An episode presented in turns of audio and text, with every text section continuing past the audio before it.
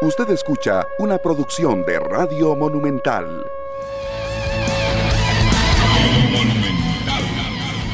Muy buenos días, señoras y señores. Es un gusto compartir con ustedes la mañana del miércoles. Llegó el miércoles y estamos contentos de compartir con cada uno de ustedes esta mañana de 120 minutos, como es habitual.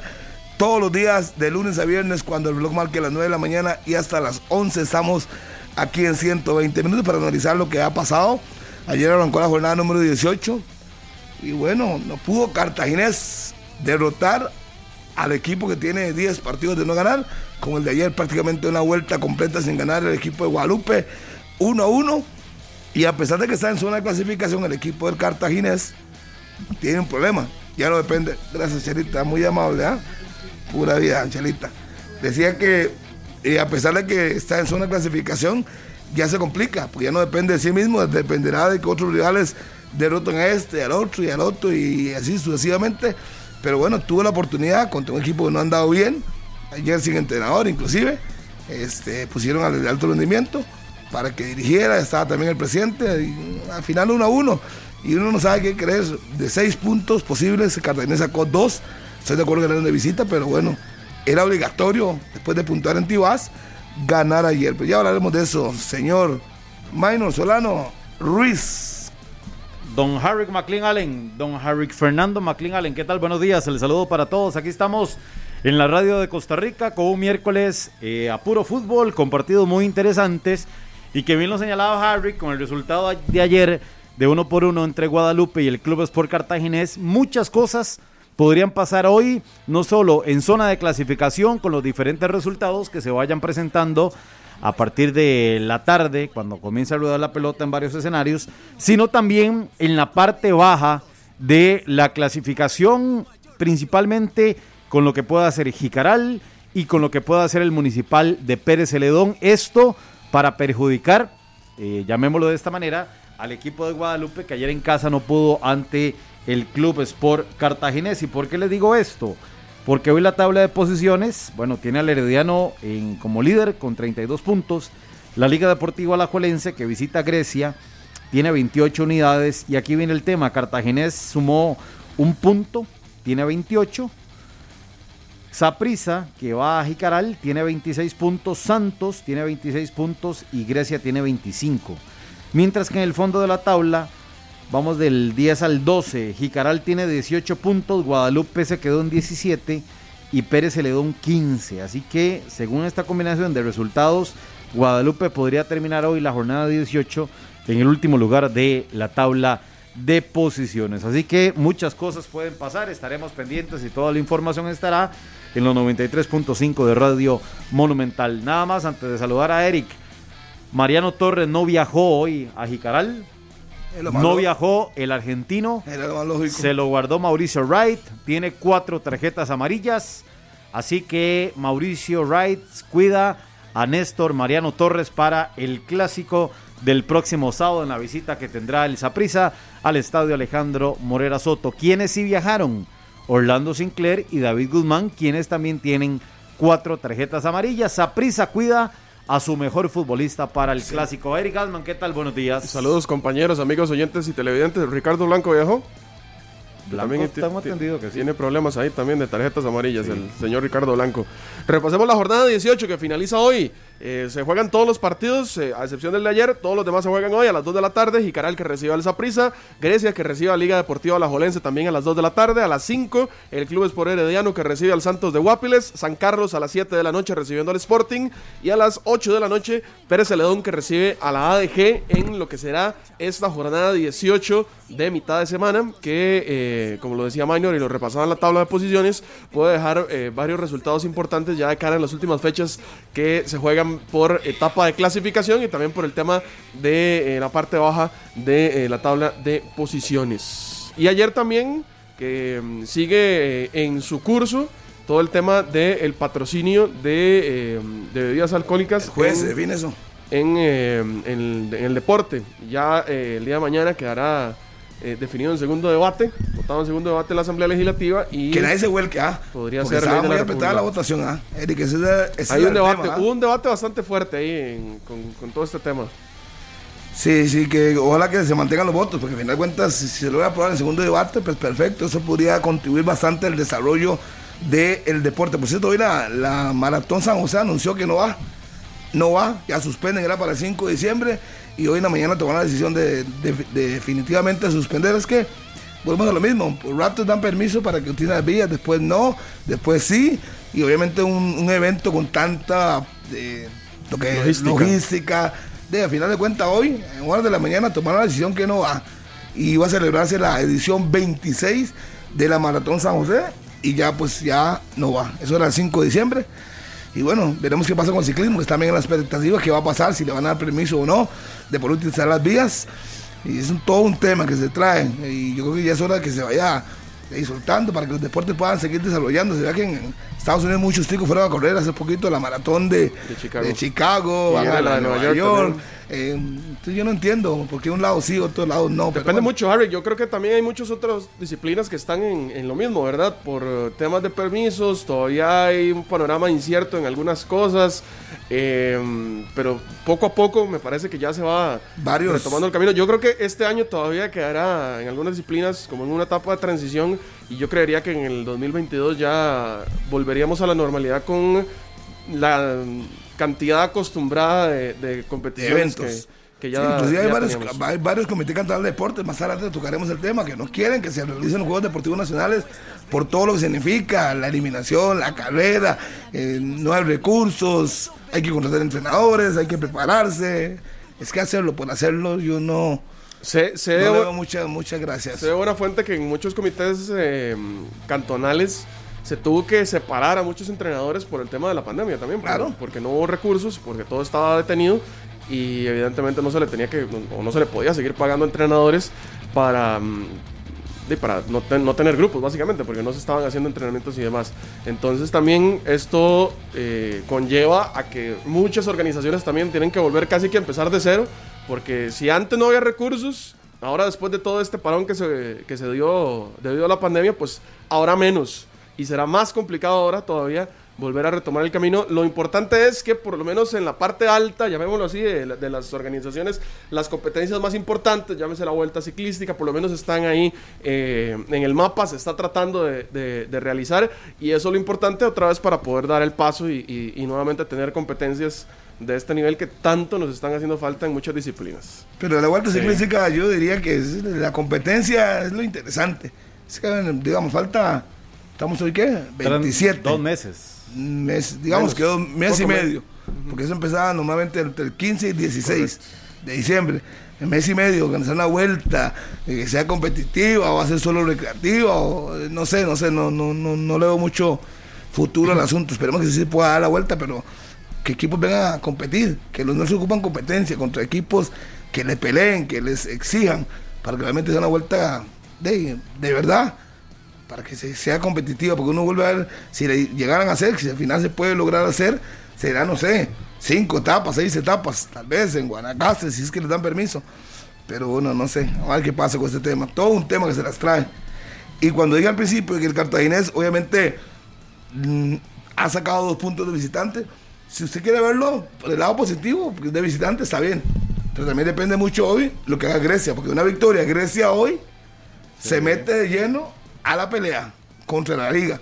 Una victoria el Santos contra Herediano y meten en serio aprietos a Cartaginés. Quizás Cartaginés la ventaja que puede tener es que los rivales directos que pelean el puesto enfrentan a Zaprisa de la Juelense y Herediano esta noche.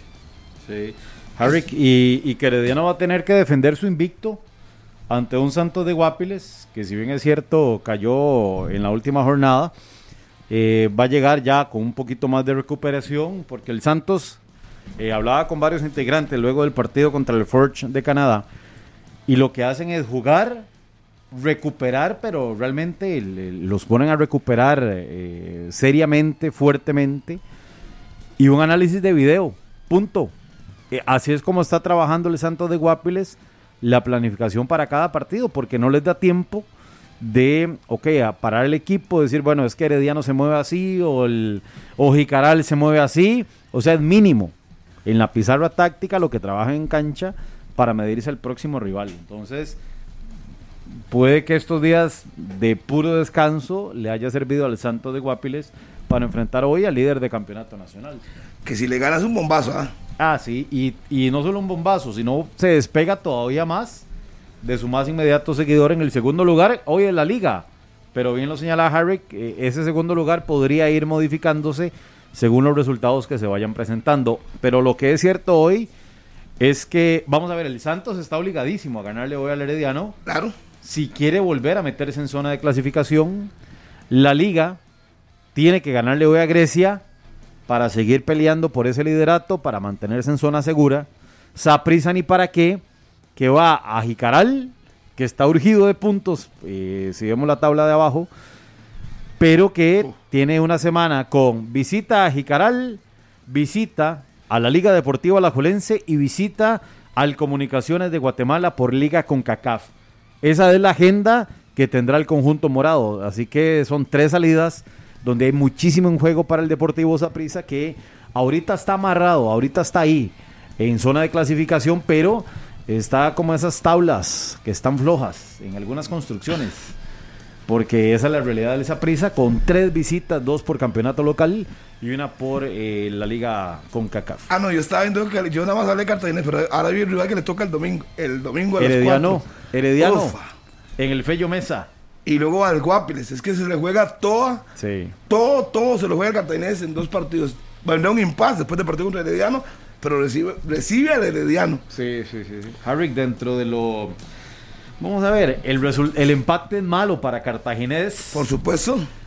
Pero hay que reconocer el ímpetu que tuvo el equipo ayer, que termina jugando con nueve. ¿Verdad? Expulsados Elmer Witty y también Bismar Acosta. Esos fueron los expulsados del conjunto blanqueazul, que empieza perdiendo a los cinco minutos con esos errores de Camerino. Es un gol de Camerino, pero una novatada en, defensa.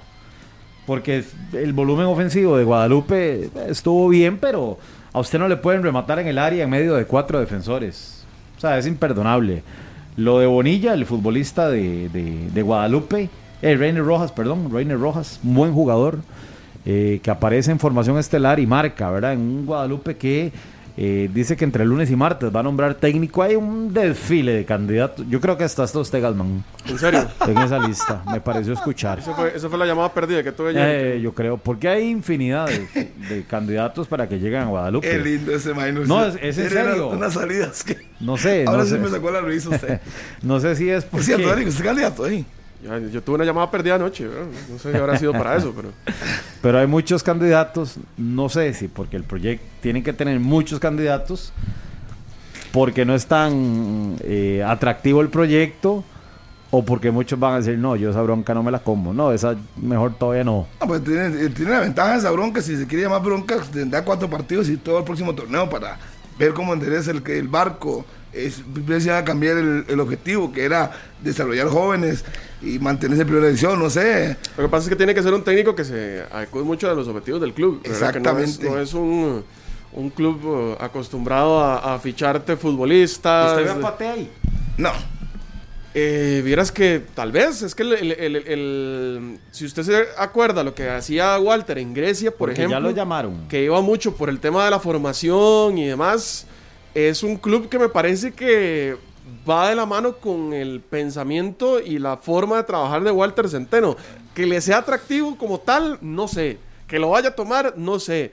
Minor dice que ya lo llamaron, yo no sabía. A mí me dijeron que, que Luis Marín era el candidato número uno ahí. Pero bueno, habrá que esperarse entonces. yo no, yo no, yo Una cosa es que lo llamen, que no tiene nada de malo, para preguntarle y comentarle sobre el proyecto. Además, Robert Garbanzo, que ahora está en la comisión técnica de la selección, de ahí debe tener y tiene muchísima experiencia a la hora de nombramientos y a la hora de tomar decisiones importantes. Si, si las va a tomar para la selección de Costa Rica, imagínese cómo no las va a, valorar para su club. Entonces, ahí tienen un muy buen, buen, gerente deportivo que no se va a precipitar a la hora de un nombramiento.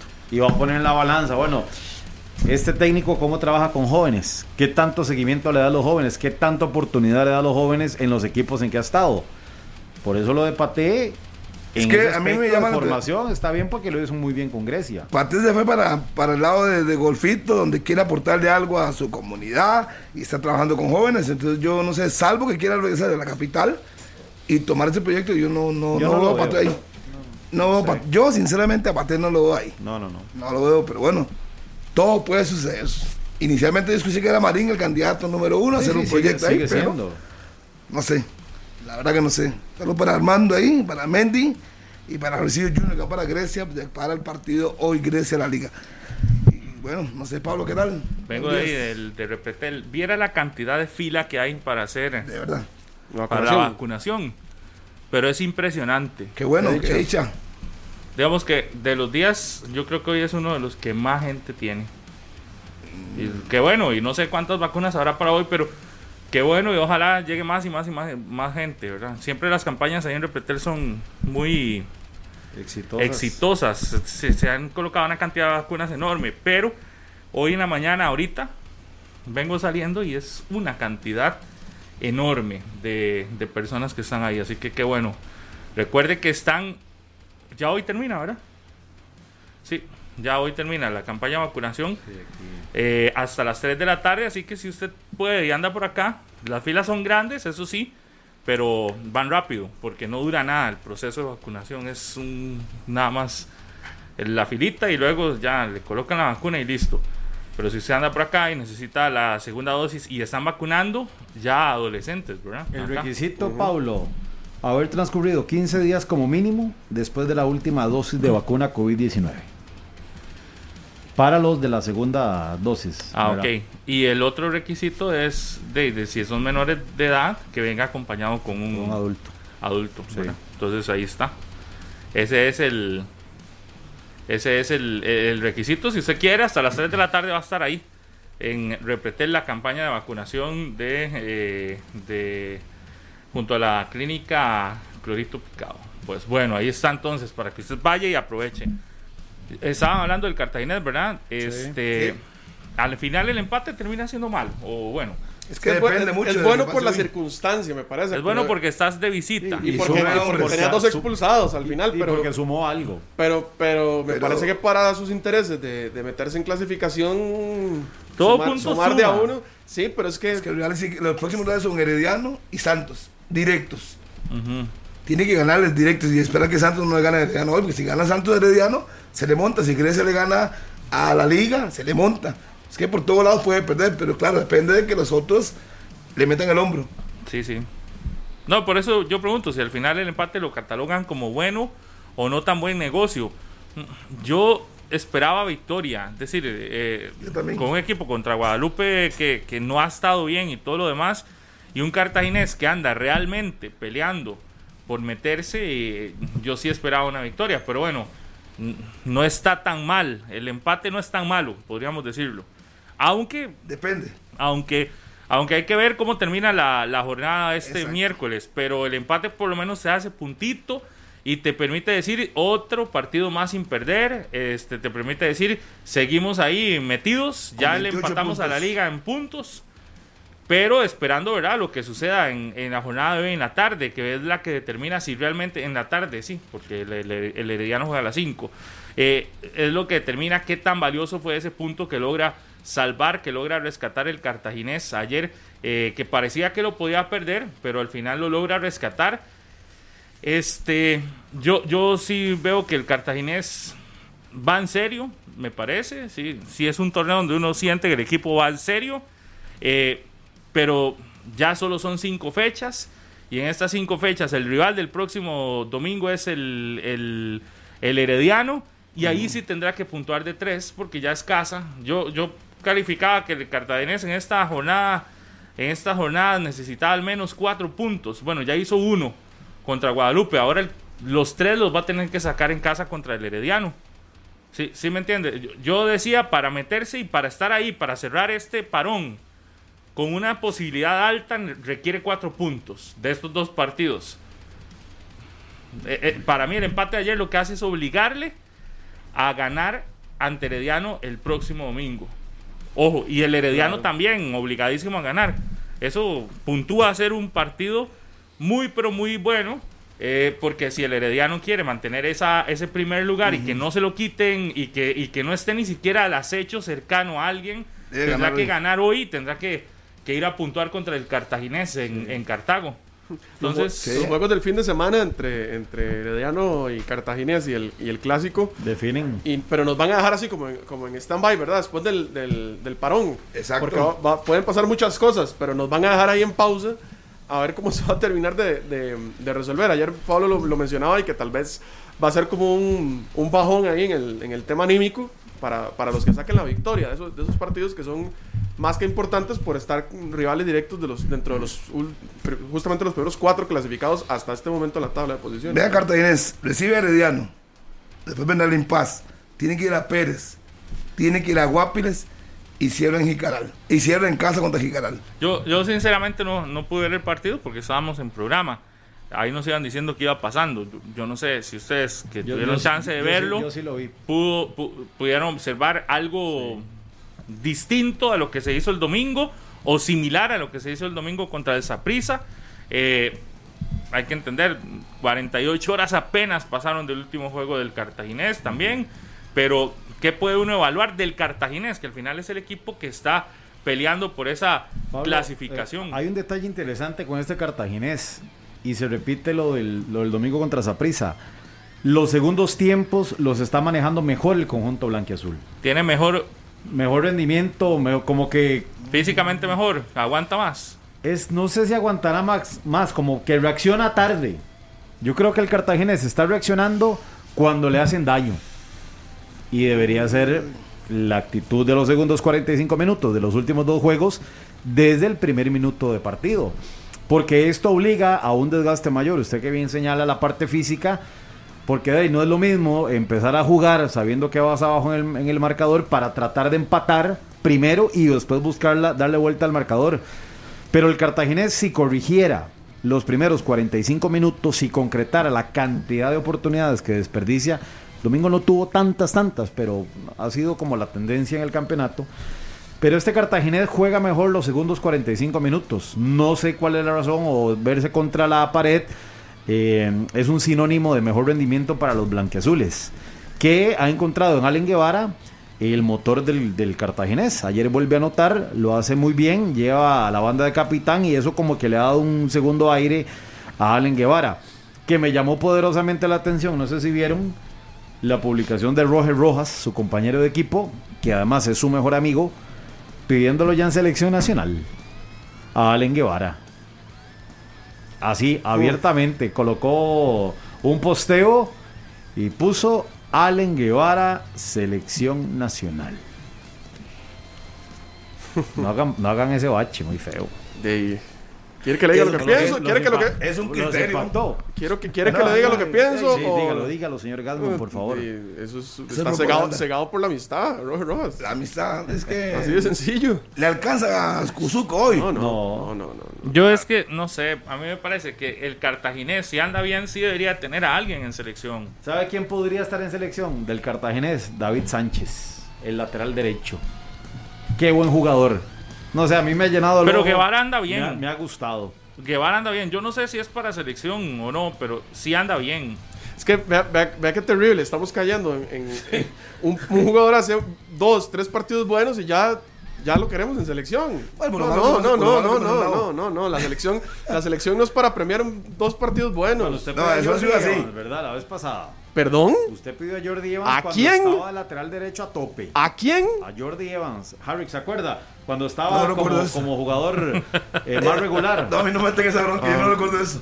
Va, yo creo que es. Yo no- ojo que yo- Quiere meter a Carlos en el barco. yo no me llamo Carlos Serrano, ojo. yo no ando llamando jugadores a la selección así porque así. No, no, cuando estaba como el jugador más Usted dijo que era el más bueno. Esa pesa fue, usted fue el que lo dijo, no fue Eric. Ese que era lateral derecho. A Jordi Evans en selección. Sí, Yo claro, no lo he puesto ni en la titular de esa prisa. No, pero escúcheme, ¿cuándo jugaba? ¿Quién es? Cuando era Eh. regular.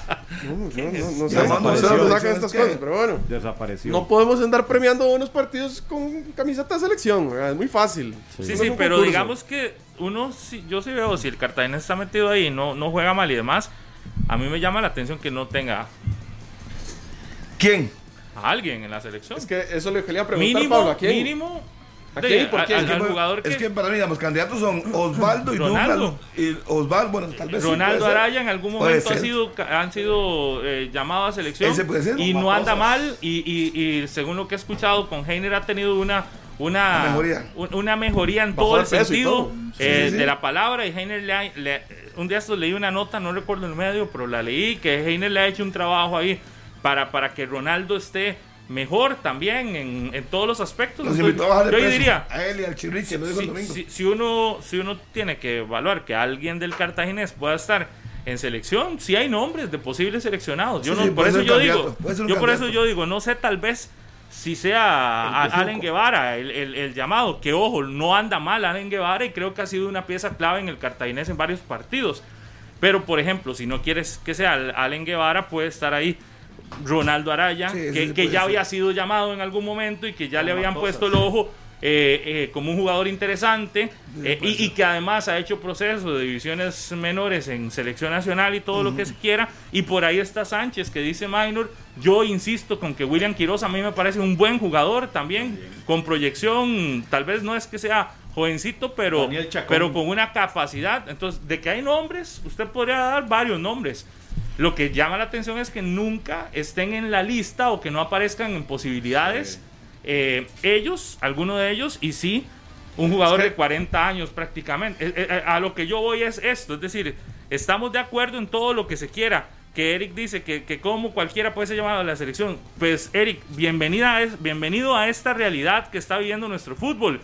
Aquí llamamos a jugadores de 40 años que están que, que- que porque hacen 8 goles en un torneo y todo bien, Sí, bien pero no por lo, él. no lo aplaudamos tampoco. No, pero es la realidad. Estamos en una realidad que dice eso y que dicta que va, va a seguir pasando las veces que sea necesario. Yo- yo Entonces, creo- ahí mi punto es, si en el cartaginés puede haber alguno que por lo menos, si no lo van a convocar para los partidos, lo manden a llamar al microciclo y que Por valga la pena este Que microciclo. lo vean ahí. Que lo vean, Exacto. que lo vean, sí, de y si puede tener dos o tres, que los llame. Es decir, que, pie- que pierde, que haga eso y que pierde. Si es Guevara, pues Guevara. Hay varios nombres que uno podría decir, por lo menos al microciclo para que los conozca. Y a ver si, si, si, si se meten o no en la, en la convocatoria de selección para el partido contra Canadá y Honduras. Pero, pero yo no le cerraría de una las puertas a algún jugador del cartaginés. Daniel Chacón a mí me parece que si agarra eh, toda la temporada jugando a tope de titular, es un futbolista que le puede aportar mucho a la selección de Costa Rica y que puede estar en el ojo de clubes importantes. hay Es que varios- Hay dos, hay muy, dos, por ejemplo, que están. completo. A mí a mí Oye, Barahona- Aarón, Aarón, Aarón Salazar y Farón son jóvenes. Sí. Los llaman, ni los, nos toman en cuenta. Es que hay jóvenes Es que ese es buenos. el problema. No, el asunto aquí es, hay varios que uno podría decir, démosles chance, por lo menos vayan al microciclo, mm, pero mi pregunta siempre va a ser, ¿van a hacer la diferencia para los partidos en Con noviembre? Jafet No. Soto podría modificarse eso en la comisión técnica. Que le den, ok, el llamado. Que se dé el Sí, llamado, pero. sí, de llamar por eso, sí. Pero que los ponga. Es que no lo Alguno, alguno que los ponga. Bueno, que ayer- uno vea un partido contra Canadá o contra Honduras, de que aparezca Jewison. A mí ayer- ayer o que me aparezca, insistieron- no sé, otro muchacho. A mí ayer me insistieron aquí que la comisión no era vinculante en la convocatoria, que al final, al final es el técnico el que decide. Eh, pues, por supuesto. Cuando yo, sí, sí, cuando yo creo totalmente lo contrario, a pesar de que se van a lavar las manos, no le van a pasar por encima al técnico, a pesar de que ya lo están haciendo como, como comisión. Es oficial, Bueno, lo veremos en la convocatoria, ¿no? Lo que nosotros informamos solo oficial. que- lo que dicen los, perdón, perdón, perdón, Len, que nosotros informamos lo que dicen los encargados de la comisión. Ya la interpretación es otra cosa. Aquí lo que se dijo ayer fue lo que la comisión dijo. Exacto. Y no soy yo nadie para decir, ¿está mintiendo o no? Que pueda pensar otra cosa, Son sí, otros 100 pesos. aclaro aquí. Pa, La digo, la una cosa es lo que nos dirá la Harry verdad, dice y otra cosa es lo que yo pienso. La convocatoria Exacto. nos dirá la verdad. Nunca la vamos a saber De porque no- no después, porque después Luis Fernando Suárez puede decir, no, es que a, fula, a Minor lo, yo lo llamé no porque la comisión me dijo, sino porque lo vengo de ver y me pareció que en este microciclo tiene más tiempo y lo convoco yo y quién, y quién va a demostrar que fue la comisión. Exacto. Yo siento que es muy difícil demostrarlo. Aunque la interpretación que uno puede hacer de una comisión, y la hicimos aquí desde que se nombró, es esa comisión va a ser vinculante, porque si no, no se hubiese nombrado ¿Para qué nunca. Tanto y pocos helados. Sí, Pero no oficialmente entendí nos para- van a para decir. Yo No. quizás puedo decir que si llaman a Elías Aguilar, que todo el mundo le ha insistido a Suárez y lo trae ahora, entonces sí, la explicación de la comisión Pero- pesó. Por ejemplo, un caso nada más. Después de ahí no puede uno comparar, comparar a nadie más. Pues quién más hemos, puede, puede decir uno, este sí, ¿no? Pero sí es, pero, pero más allá, porque otra vez si no nos vamos a enredar en el tema de la selección. Eh, de, los micros, de los llamados y de la comisión esta y todo esto. Pero más allá de eso, lo que sí uno podría decir es que hay jugadores de campeonato nacional que pueden ser tomados en cuenta para microciclos. Aquí me aporta el colega y buen amigo Diego Obando que Anthony Contreras de Guanacasteca podría ser tomado en cuenta en un microciclo, evidentemente. Ya ¿Por lo- qué no? Lo llaman, ya lo no lo llamaron a Por final. eso. Final. del- Pero ¿por qué pasada. no? Para el microciclo, ¿por qué no? Para el microciclo puedes llamar a todos estos que no, quizás para una convocatoria oficial no los llamas, pero para un microciclo de dos semanas los puedes llamar bien, bien. Podemos sacar ya 11 jugadores para ese microciclo, pero perfectamente. Sí, sí, porque Que no sean de los comunes. No. Eh, sí, sí. Oye, pero, pero a mí me llama la atención esto, antes de que saque esos 11 hombres. Ayer escuché que un futbolista también estuvo a punto de renunciar porque lo hacen venir y no juega y yo no sé qué, me contó alguien. Esto, tam- a ver, tampoco, así sí, como sí, dice Eric, que la selección no puede ser, tampoco la selección puede ser exigido que a mí, porque me llamen, tengo que venir. Y No, no, es que, es que a mí eso me parece que ya estamos llegando a niveles de que si todos siguen el ejemplo de Manfred Ugalde, De no nos vamos a quedar sin nadie. Es decir, los jugadores son los que van a determinar quién tiene que estar en la selección, quién juega, cuándo juega y todo esto. Y eso No, me enteré porque alguien me contó de un futbolista que hizo ese comentario. Yo decía, pues, bueno, si todos quieren renunciar, pues que renuncien. Pero estamos en un problema Pero que lo serio. hagan ya. de una vez. Exacto. Estamos, de una vez. estamos en un problema serio, serio, serio de este tipo. Es decir, no porque te convoquen, te Exacto. tienen que llamar. Yo estoy igual con lo de Jewison y con lo de Kenneth de Vargas, Vargas. pero ya los convocaron. No han hecho lo máximo para estar en una selección, ya los convocaron. ¿Por qué tienen que.? Digo, y no son ellos los que de los que estoy hablando, pero voy a dar estos dos casos porque Minor quiere que le den oportunidad. No, no, no, todavía no se han ganado Exacto. muchas cosas. Esperemos a que vaya el proceso. Que lo convoquen ya debería ser para un futbolista Un honor. un honor, exacto. Un honor ser convocado. Igual tienen que entender todos los jugadores, todos, todos, de aquí o de afuera, que sean ticos. Al que llamen a la selección no es garantía de titularidad. El técnico tiene un proyecto, tiene una idea. Tiene que respetar. Si juega un minuto, perfecto. Si es titular, perfecto. Pero tiene que entender que nadie es indispensable. Nadie. Lo llaman, llegue a su rol, trabaje y va a dar la oportunidad cuando se la den, gánesela. Pero que ese que quiero venir y ser titular. Y, el- y lo, hablaba, lo hablaba con Eric antes de, de empezar 120 minutos. Que el muchacho de la Juve, Joseph, Non, Nonge, creo no, que es. sí, el, el muchacho que está en la Juve, el jovencito, empezó a postear el día de ayer eh, una foto del camerino de la selección de Costa Rica, donde se ve la camiseta de Cruz y otro y pone sueño.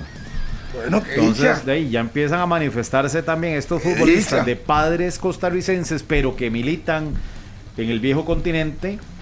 Y hay un suizo que también está entrenando ya con la selección sub-20. Están pidiendo oportunidad. El mismo Elian Quesada que juega en el Arsenal. El del Arsenal también. Vamos a ver si. Creo que ya la Fede Fútbol ya los contactó. Yo sí sé Debería. que, que de lo interno de la Fede Fútbol. Debería porque este muchacho, ya ¿no? les preguntaron. El como de la que yo Juve. llame usted Gasman, con esos apellidos suyos, usted parece, ¿verdad? No parece Alemán. costarricense. Gasman Langia. Sí, entonces, Entonces yo, yo lo llamo y le digo, hey, ahora, mira, ¿cómo estás? ¿Cómo está tu situación? ¿Cuántos años tenés? ¿Qué procesos has hecho?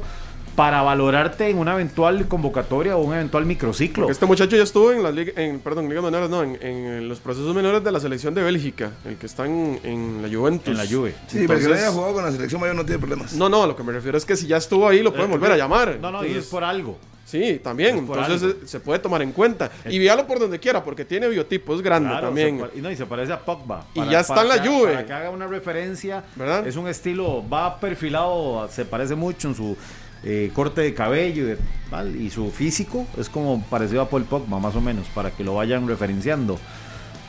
De pero hay que preguntar, y sé que ya lo hicieron. Sé que ya la Fede Fútbol empezó a contactar a estos muchachos para entender cuál es la posición y cuál es la disposición principalmente para una eventual prueba en la selección mayor. Eh, siguen apareciendo alternativas. Siguen Prueba apareciendo alternativas. Yo creo, Harry, que también ya con lo que hemos visto, de, hay que hacer algo distinto, porque con lo que ya hemos visto no está funcionando. Yo creo lo mismo, si el muchacho, los muchachos de afuera, no importa el nombre, que estén de padres ticos y tienen interés de la selección, y tráigalos a verlos. tráigalos a verlos qué tienen. Busquen los videos de los equipos que tienen, cómo juegan, si el técnico les sirve para su idea y listo. Siempre si ellos tienen. ponemos los mismos casos. Sí, Calvo sí. y Campbell. Vea lo que nos, lo que nos comenta aquí eh, nuestro compañero Estefan Monge. Dice que él acaba de hablar con el papá de Lian y que, y que confirma que ya los llamaron de la Fede Fútbol, Eh. pero que eh, se tiene que comunicar con, con el Arsenal, que él quiere venir a Costa Rica, pese a que puede jugar con Inglaterra o Irlanda. Ok. Bueno, ahí Que Lian es un caso especial porque es un poco más joven, creo que él tiene 16 años. Versus a los estos otros dos que ya, ya están en proceso sub-20, me parece. Entonces también son futbolistas que se pueden tomar en cuenta pensando en, de ya que tanto se ha hablado del cambio, ya que no tenemos nada que perder, y además que son futbolistas que están jugando en Europa, que están en equipos importantes, por algo será, ¿verdad? Claro. No es que están ahí de, de adorno. cara. Sí. Sí, sí, sí. Bueno, son filiales, ¿verdad? Juegan en el equipo, en el equipo principal. Lo bueno es que ya los llamaron. Qué dicho, sí. Bueno, hablaron. contactaron. Porque ahí hay tres o cuatro posibilidades buenas. Y está el otro muchacho, Diego Campos, Goleador ¿Qué? de la segunda de Noruega. de Noruega. Ahí está. No Ese tenemos- también ya, ya había ma- manifestado. Claro, su- formado su en. Estados Unidos, en Chicago Ya estaba en Chicago Fire, sí. y por su rendimiento se fue a, a la liga según, de la segunda división del fútbol de Noruega y es, es nueve y es goleador. Usted ve las redes sociales de él y constantemente postea celebraciones de goles que marca. Entonces quiere decir, primero que está jugando, que tiene ritmo y de paso está anotando. Creo que también se puede observar al muchacho, pedirle una conversación, a ver cuál otra alternativa nos sale, porque ya Harrick, su ficha, Myron George, no está en el radar. Mi Felicio ficha, Brown no está en el radar. Y se apostó por ellos, poco, creo, poco. Pero se apostó y no, no demostraron. Bueno, entonces la federación ese tiene poco tiempo- demasiados visores. Puede mandar un visor a ver qué está haciendo el muchacho en Noruega y de Por paso que vaya eso, por eso. Juventus. Y que A mí me encantaría saber. técnico. A mí me encantaría saber si eso es cierto, Harry. Usted sabe, porque todo este. Voy a llamarle burumbum que se armó de estos muchachos que, que juegan. ¿Un que qué? son burumbum. Puro- No sé qué es eso. Sí, por supuesto, es un escándalo. Todo esto que se armó alrededor de ellos. Un bullicio. Yo no, los, yo no lo escuché por la federación. Esto fue la prensa. Fueron colegas, fue la misma afición Los que los amigos. empezó, lo Y- empezaron a postear y los mismos jugadores. Y los mismos jugadores que empezaron a tirar ahí y hasta después es que uno se da cuenta que ya la federación los contactó, pero Por así como que como que visores de la federación los tuvieran en el radar, no, creo. Por ¿verdad? eso la federación tiene demasiada gente, de muchos del cuerpo técnico. Alguno que designe Suárez, que vaya, se unos días verlos entrenando, ver el biotipo y que él, viéndolos, inclusive que se quede un partido. No sé si y le Suárez, traiga. Harry, que es- no, no, que repito, dije, de dije asesor de Suárez, de asistente o lo que se quiera, el que quieran mandar. Que tenga conocimiento y le traiga uniforme. Mira, vi a Glenn Montero, se mueve así, juega entre líneas. eh, Vi al otro muchacho, Eric Galman, corre por la banda y le trae un informe. Y él verá si le sirve o no le sirve. Porque todo el mundo puede decir, mete muchos goles, subgoleador aquí, subgoleador. Luego le cuesta la adaptación a la selección, le cuesta los movimientos. Y pasa lo mismo. Si no, dígalo Felicio Brown. Metía muchos goles en Polonia y qué. Lo vimos aquí y qué. Entonces tiene que ir un asistente, realmente ver las condiciones, ver lo que tienen ellos como objetivo en la selección y si les sirve o no. Y si le dicen, sí, yo lo vi, me gustó bastante, le un partido, se mueve bien, eh, hace esto, hace lo otro, y le pasa un informe al técnico y lo llama. Porque al final de cuentas el llamado será de una lotería, a ver qué pasa. Si lo que está en su club lo puede plasmar en la selección, que no son muchos que pueden hacer eso, por Y cierto. hay otro caso que nos informan, Julián Coto, un turrialbeño, que lo acaba de fichar un equipo, una filial del Barcelona de España. Por siguen apareciendo nombres, evidentemente hay muchos también en, lo- en universidades de Estados Unidos, pero hay que también elegir cuál sí, cuál no. Ahora no es tampoco de que, que todo mundo, pero lo, lo bueno es que siguen saliendo nombres jóvenes, que es lo que andamos buscando. Pero estamos a tiempo para eso. No, no, no, no, Yo- no, no, yo ya- lo que voy es ya que no, para este para proceso es no. tarde. No, ya para esta no. Digamos, No, no, no, no. a mí lo que me parece es que para este proceso, si, si empezamos a eso, se va a hacer peor. Yo creo que aquí es, Ah, no, no, aquí no, es para- terminar con lo que no se nos tiene. alcanza para eso, muchachos. Pero, no, no. a ver, pero ni, ni con este microciclo que se va a hacer de futbolistas del campeonato nacional, estamos para inventarnos una selección, como lo decíamos ayer. Va a jugar los mismos, probablemente se va a sumar uno. Lo que sí sería Gamboa. importante, lo que sí sería importante es que revise algunos, algunas fichas, algunas figuras que no están hoy en el radar y que pueden servir Es decir, ya nos dimos cuenta que Brian no está para 90 minutos en un partido. No. Estamos claros, ¿verdad? Yo creo que en la liga lo tienen claro y la selección lo debería tener más que claro todavía. Entonces, si Brian no está para 90 minutos y él mismo también en algún momento lo dijo, lo. ¿para qué insistir en que él tenga que jugar 90 minutos un juego? Entonces, si, si Brian tiene que ser convocado para 50, 60 minutos, bien, tenés que tener alguien que cumpla esas funciones. Para poder encontrar a ese alguien, el técnico, digo, por dar un nombre de Brian Ruiz, el técnico tendrá que ir a buscar quién es el que lo puede sustituir. Entonces, para ese microciclo, yo sí creo que debería llamar a jugadores que aunque no vayan a estar en la Cele, puedan Verlos. estar Verlos. por lo menos considerados a ver qué. Y, y- y- y nos desviamos porque estábamos hablando del cartaginés. Para mí en el cartaginés sí puede por lo menos tres futbolistas decirle a Heiner, tres o cuatro decirle a Heiner, me, me los llevo unos días a este microciclo de por lo menos una semana verlos. para verlos, para ver qué, qué, qué- qué- se les puede explotar futbolísticamente hablando y también considerar eventualmente si los puedo tomar en cuenta para esta fecha de noviembre o ante una necesidad durante el proceso que me queda de enero, febrero y marzo. Y, y yo creo que, que es lo máximo que podría pensarse en, en selección nacional que, que pueda realizar el técnico Luis Fernando Suárez. Y yo insisto, en el Cartagena fácil salen unos cuatro jugadores que usted bien pueda decir, me lo llevo por lo menos a hacer una visoría de una semana aquí en selección nacional y que el técnico los, los encuentre. Mi punto es que muchas veces de estos equipos ni siquiera están tomados en cuenta y en el cartaginés podrían tomar en cuenta, de Guanacasteca podría tomar en cuenta, del que quiera. Si Guanacasteca tiene goleador, llame el goleador y lo revisa y ve qué, qué tal. Pero y si no de Santos, este lo que pasa es que pasa en Santos es que viene partido de, de, Concacaf. de y Santos va a ser más difícil que le Pero puedan para este microciclo habría que darle prioridad a los futbolistas que no están ya tomados en cuenta en selección. Di, es que sobre, sobre los que sí. No, los que están tomados en cuenta son. Lo, lo dijo ayer Harry aquí, no tiene todo el sentido. Si la mayoría está afuera. Por Entonces, eso, a si llama a los ya de aquí, Sabemos, ya sabemos que Brian, ya sabemos que Celso, ya sabemos por eso, que esos tienen que llevarlos. ¿Sí? Que vayan igual. Sí, pero y si no y si no llama a nadie más, ¿con cuántos haría ese microciclo? Con Brian Celso, eh, Moreira, de la- los de la Venegas, Liga Los de Fairón, Heredia. Venegas. los de Heredia, que es eh, Ortiz, Jelsin. Y Orlando Galo, digamos que el último que había convocado. De esa prisa, Ninguno, pues tiene con, Tiene con Cacao. con Cacao. tiene con Kaká, no podría. De Santos Sí. no podría. Entonces tendría que hacer un microciclo con ocho. Este, este microciclo es para que llame a todo el que quiera llamar. Digo, pues si no, si no con esos ocho, ¿qué puede hacer? ¿Cuáles son esos? O agarrar la sub-20, que por cierto, el, sa- el, Domingo. Domingo. el domingo a las 10 de la mañana juega y ese partido amistoso contra la Sub-20 de Uruguay, usted lo podrá disfrutar por Radio Monumental y por Repretel Canal 6. Pues bueno, si no agarrar esa Sub-20 y hacer un, un mix entre los seleccionados fijos versus ese mix de la Sub-20 que ahí está, por cierto. Selección Sub-20, domingo 31 de octubre, 10 y 5 de la mañana, por Repretel Canal 6 y Radio Monumental. Puede llamar a James llamar a Kenneth Vargas, llamó al otro Justin Sapp. Perdón, perdón. Llamó a Kenneth Vargas, llamó a, a Bennett, llamó a Justin Salas, a los que les gusta el equipo Grecia, puede llamarlos, verlos más de cerca, meterles Los una idea y ver si de ahí rescata uno, dos o tres. Diciendo mucho. ¿ah? Ah, bueno, sí, faltaban esos. Sí. Ahí van 8. Kenneth Vargas 9. Eh, Jefferson Bennett Jefferson 10. 10. Y estaba Justin Salas, que lo llamó también. Creo que habló de.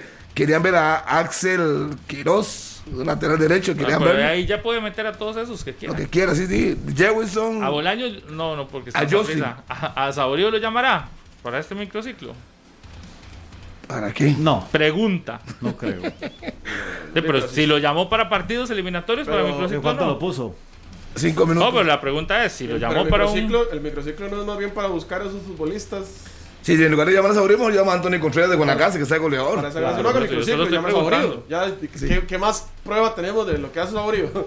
Digo yo, Pero es que no es para ver, es- esos microciclos es para trabajar con los que van a estar. Ah, es para trabajar con los que van a estar. De sí también. Ve y trabaja y todo. Ambas cosas. No, Claro. no, no. Ok. Por eso, Que si pero- no, eso me pierdo en, en los objetivos de la federación. Pero si es, pero si estuvo en un partido eliminatorio, ya no más. Entonces, ese no va a estar, o sí. De ahí. No, no sabemos si los de la dependemos mano. qué dicen.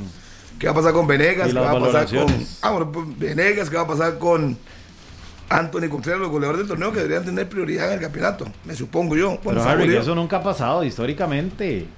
Pero, eh, ¿Cuándo el ¿y goleador de campeonato no en selección nacional? Y porque no ha pasado y estamos en sequía, no puede No, cambiar. sí, cuando Rolando Fonseca era goleador. Nunca fue goleador de campeonato, Gasman. Perdón, no jugaba aquí cuando era goleador y estaba en selección. Yo me acuerdo. Juan Carlos Arguedas era goleador del campeonato nacional y nunca estaba y Saborío era era goleador goleador, de lo selección llamaron. nacional. Saborío era goleador del campeonato nacional. Han sido menos los Eric Rodríguez que la, era la- goleador del ventaja, 90, la ventaja es que cuando eran goleadores, del digamos, 89 y no estaba en afuera tenemos jugadores metiendo goles, como Pablo Guanchón, como Fonseca, es que la bala, estaban afuera. Claro. Entonces los goleadores de aquí, digamos, se han visto perjudicados porque los de afuera están metiendo goles, pero es que hoy ni afuera ni Minor Díaz, goleador Bueno. de campeonato y cuando estuvo en selección. Bueno. 9 y 46. Hay que hacer una breve pausa porque hoy tenemos muchos temas. Después del corte, evidentemente hablaremos del Saprissa en su visita a Jicaral y de la Liga Deportiva Alajuelense, su visita a Grecia. Que por cierto, ese partido lo tendremos aquí a través de Radio Monumental. A partir de la 1 y 30 de la tarde estaremos desde el estadio Allen Rigioni. Igual ese juego usted lo podrá disfrutar por la pantalla de Foot TV, ese de Grecia ante Alajuelense. Hablaremos del Herediano que en casa visita, recibe a Santos ese partido que también lo disfrutaremos acá en Radio Monumental y que usted lo podrá vivir por Foot TV. Y en la noche, el de Pérez León contra Guanacasteca, que también estará acá por Radio Monumental y por Foot TV. También, después de la pausa, hoy hay un tema que a mí no sé si ustedes tuvieron el chance de ayer de, de escuchar. Desde hace días yo vengo escuchando un desastre de estos Juegos Deportivos Nacionales que se vienen. ¿Pero por qué? Que Porque sí, que no. hay comités cantonales de deporte que dicen no se pueden realizar, entiendan, no hay forma de realizar. Entonces ayer Carlos Serrano hace una nota al mediodía y escucho al encargado del ICODER en la nota decir que son juegos que no van a ser competitivos, que es como, oiga, juegos que no van a ser competitivos, que no, que, que- que no hay plata para darles alimentación ni hospedaje. ¿Qué Yo hasta que, hasta que los ojos se me hacen así cuando veo la nota al mediodía en Noticias Repretel y digo, ¿pero qué es esto? Pero adicional a eso, dicen que es que ahora este, este año los juegos van a ser diferentes porque tienen que venir solo fines de semana, entonces ya no va a ser toda la semana. Ok, esto está, está correcto. Pero que hace un comité cantonal de deportes que tiene que traer para un fin de semana a 5, 6, 7, 20 atletas desde Talamanca. Y no hay presupuesto para alimentación ni, ni hospedaje. Entonces, ¿quién es? El comité de deportes el que tiene que asumir eso. Y los comités de deportes con un rebajo prácticamente de todos los comités, porque la pandemia generó que se tuvieran que despedir en algunos casos entrenadores y un montón de cosas. Y un comité de deportes se tiene que hacer cargo de todo eso con el único propósito de que este año sí o sí, el 6 de noviembre haya Juegos Nacionales. Aunque en todo el año no ha habido ni apertura de, de- de- de actividades. Ah, no, pues hay una, sí tiene que haber, sí o sí. Esas son las cosas ilógicas. Las decisiones que se toman desde una oficina y no en la realidad que están viviendo juegos eh, los comités Atletas. cantonales, los atletas, y entonces dicen, el argumento es, ah, no, es que hay miles ya eh, inscritos. Entonces me voy a revisar. Y algunos dicen que el fin de semana pasado en algún lugar había una, este, un partido de, de eliminatorio de Juegos Nacionales sin árbitros. No. ¿Por qué? Porque no, nadie les pagó. Ah, ¿Usted se no. imagina? Eso está pasando. seriedad. Y otro Eso tema. está pasando. No hay plata para organizar, para que los comités se organicen todo y les están obligando. Entonces, el Comité Cantonal de Deportes de Cartago manda a pedir que se interponga una medida cautelar. Todavía no sé si ya se le dio la resolución o no. Ya vamos a, a hablar más adelante con ellos para ver si los detienen, si los suspenden y que alguien realmente vea la realidad, valga la redundancia, de lo que están viviendo. No puede ser que usted simplemente diga, hago porque hago. No, Pablo, y atletas sin pólizas, ¿verdad? Que no están cubriendo ni protegiendo a los atletas. No. Algunos comités están haciendo ese tipo de eliminatorias de sin, sin garantizarle Y- y- que si y- pasa algo, ¿quién ¿Y responde? sabe por qué? Porque los comités tienen que dar el servicio. Pero el problema aquí es que se les olvidó a quienes organizan estos Juegos Nacionales que estamos en una etapa de pandemia y que muchos comités se quedaron sin el recurso para poder poner todo lo que necesitaban. Por eso es que en Costa Rica las cosas son tan extrañas. Pero bueno, más adelante tendremos, espero que porque hayamos dicho esto, los de la gente de Licoder siempre conteste, porque Alba Quesada dijo que es la directora, que por cierto nunca habla, que hoy no podía atendernos porque está con Andrea Amador. Ahí sí, fotos, en una actividad de Cámaras, masa. Entonces nos, va, cámaras, nos va a atender alguien del ICODER, pero queremos escuchar principalmente a los comités de deportes, que al final son a los que les están tirando la bronca, tirando la bronca y tirando la bronca, y ellos mismos alertan cómo van a hacer los Juegos Deportivos Nacionales con esta situación que estamos viviendo. ¿Y quién los está escuchando, los juegos de- a los comités cantonales? Pues hoy vamos a escucharlos. Así que después Pa- de la pausa va a estar bueno, se Sí. los aseguro. Pablo, antes de ir a la pausa, nada más para algunos legionarios jóvenes que, ¿verdad? Lo que decíamos ahora. Vea lo que dice Héctor Herrera. Un tema un poquito del hambre, de las ganas de estar. Siempre es especial enfrentar a tus compañeros de selección en España. Y si tengo que pegarle una patada al que sea, se la voy a pegar al que sea. Pero estoy contento de poder enfrentarlos. Dice Héctor Herrera que se va a medir a Andrés Guardado en la Liga Española. ¿Qué voy con esto? Eh, hay que meter, hay que meter, y hay que demostrar, y hay que luchar, y hay que dar más para estar en una selección nacional. Pausa y regresamos. No más.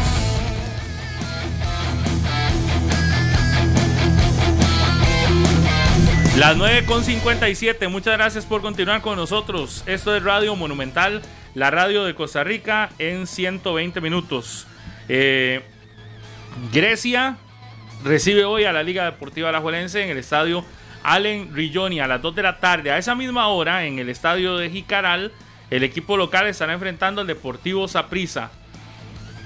Antes del clásico, ambos equipos jugando a la misma hora. Yo creo que el clásico lo juegan desde antes, ¿verdad? Es decir, muy probablemente uno vio que el otro había programado a la misma hora y entonces dice, no quiero que, que mi rival tenga más minutos que yo de descanso. Entonces juega a la misma hora. La visita de Saprissa sí requería un viaje mucho mayor, ¿verdad? Evidentemente, este es un tema de, de, de- de desgaste que puede hacer el viaje este a Jicaral. El Saprissa ya se encuentra allá. Eh, la duda de la que hablábamos ayer, hoy se, ya se definirá cuáles jugadores estarán disponibles para el partido de hoy y, y cuáles decidió el técnico Wright no utilizar. Pero al final de cuentas son dos juegos que por, eh, a ver, si los ponemos de pesados, son juegos pesados para ambos equipos que podrían darte un golpe de algún tipo previo al, al clásico, ya sea un golpe de- duro de, de derrota o un golpe anímico de victoria, para todavía calentar más un clásico que ya de todos modos parece que está, que está calentando desde antes de esta jornada de mitad de semana. Eh, y una Liga Deportiva Alajuelense que eh, muy probablemente hoy sí viaja directo a Grecia y que tendrá esa ventaja sobre su rival, que es que no tiene que estar en ese viaje largo, porque hoy esa prisa terminará y hoy mismo regresarán muy probablemente, pero es Sí. más largo el viaje del Sí, sí. Saprissa que el de la Liga, Se evidentemente. fueron ayer, antes de mediodía, Pablo, el Deportivo Saprissa, y lo decíamos al inicio, no viajó Mariano Torres. Se lo guarda Mauricio Wright, a su mejor jugador para el clásico del sábado ante la Liga Deportiva Alajuelense. Y sí entraron en convocatoria Sinclair, Guzmán y Blanco, que son los que están en riesgo de tarjetas amarillas. Así que el Saprissa no contará hoy con Mariano. Eh, Barrantes podría eh, estar en formación estelar.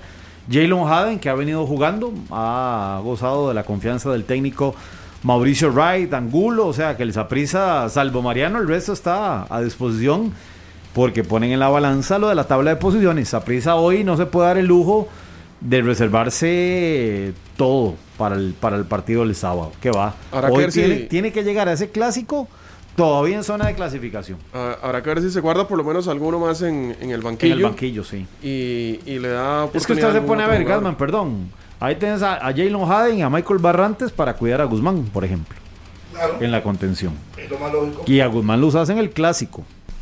Y a Guzmán lo usas en el clásico. ayer, ayer hablábamos también y de. perdón, podés guardarte a Sinclair y tenés a David Ramírez, que fue titular el fin de semana. Entonces, y además de están ahí como Sí, yo como creo que el, mismo el- rango. el puesto más delicado, el puesto más delicado es el tema de Ricardo Blanco porque no es tan amplia la, No, la banda derecha. No, y, y en, y en cuanto a sustitutos se refiere A la izquierda, por, por si no estar. Bueno, Porque por sí, pues que Ricardo Blanco puede mm, utilizarse en, en ambas posiciones dependiendo de las necesidades del equipo. Creo que, que Blanco sí jugará por, por, este, te- eh, por este tema y, y es importante. Céspedes. También, y es importante eso porque hoy es un partido eh, vital para el Saprissa que no puede dejar escapar puntos si quiere seguir concentrándose en el tema de la clasificación y sobre todo de cara al partido con Liga Que con lo que lleva, yo creo que te- le tiene que alcanzar para ganar a Jicaral en Jicaral. Además, la vez pasada llegó un equipo alternativo y ganó 4 a 0 o 4 a 1, no recuerdo. Ha tenido, sus visitas no han sido tan complicadas a Jicaral. Yo creo que con uno o dos ausencias no, no debería tener tanto problema. Se sabe que Watson no juega por expulsión, pero dice Espinosa. Entonces no veo mucha diferencia. Aubrey David, Espinosa, Blanco por un costado, que sí, sí, él sí sabe manejar la tarjeta. Ese no se altera, salvo que se barra a destiempo. Por la derecha Sergio Céspedes, ya lo dijo Minor Angulo, eh, Barrantes. Barrantes, se puede poner a, a Jalen Haden. Ahí todavía tiene eh, a Bolaños por un costado, tiene a Jimmy Marín por el otro. Y que el David hombre Ramírez. punto, David Ramírez. Y es un equipo altamente competitivo. Yo no le veo nada de flojo a ese equipo. Altamente competitivo.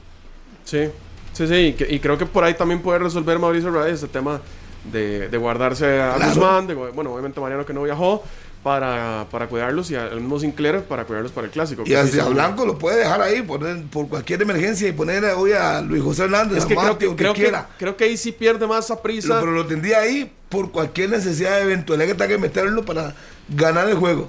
pero lo tendría que ahí. Por eso, por eso repito, el tema de, de Blanco sí me parece un poco más delicado porque eh, los futbolistas que tiene el Saprisa en las laterales no tienen tanto peso como el mismo Ricardo Blanco.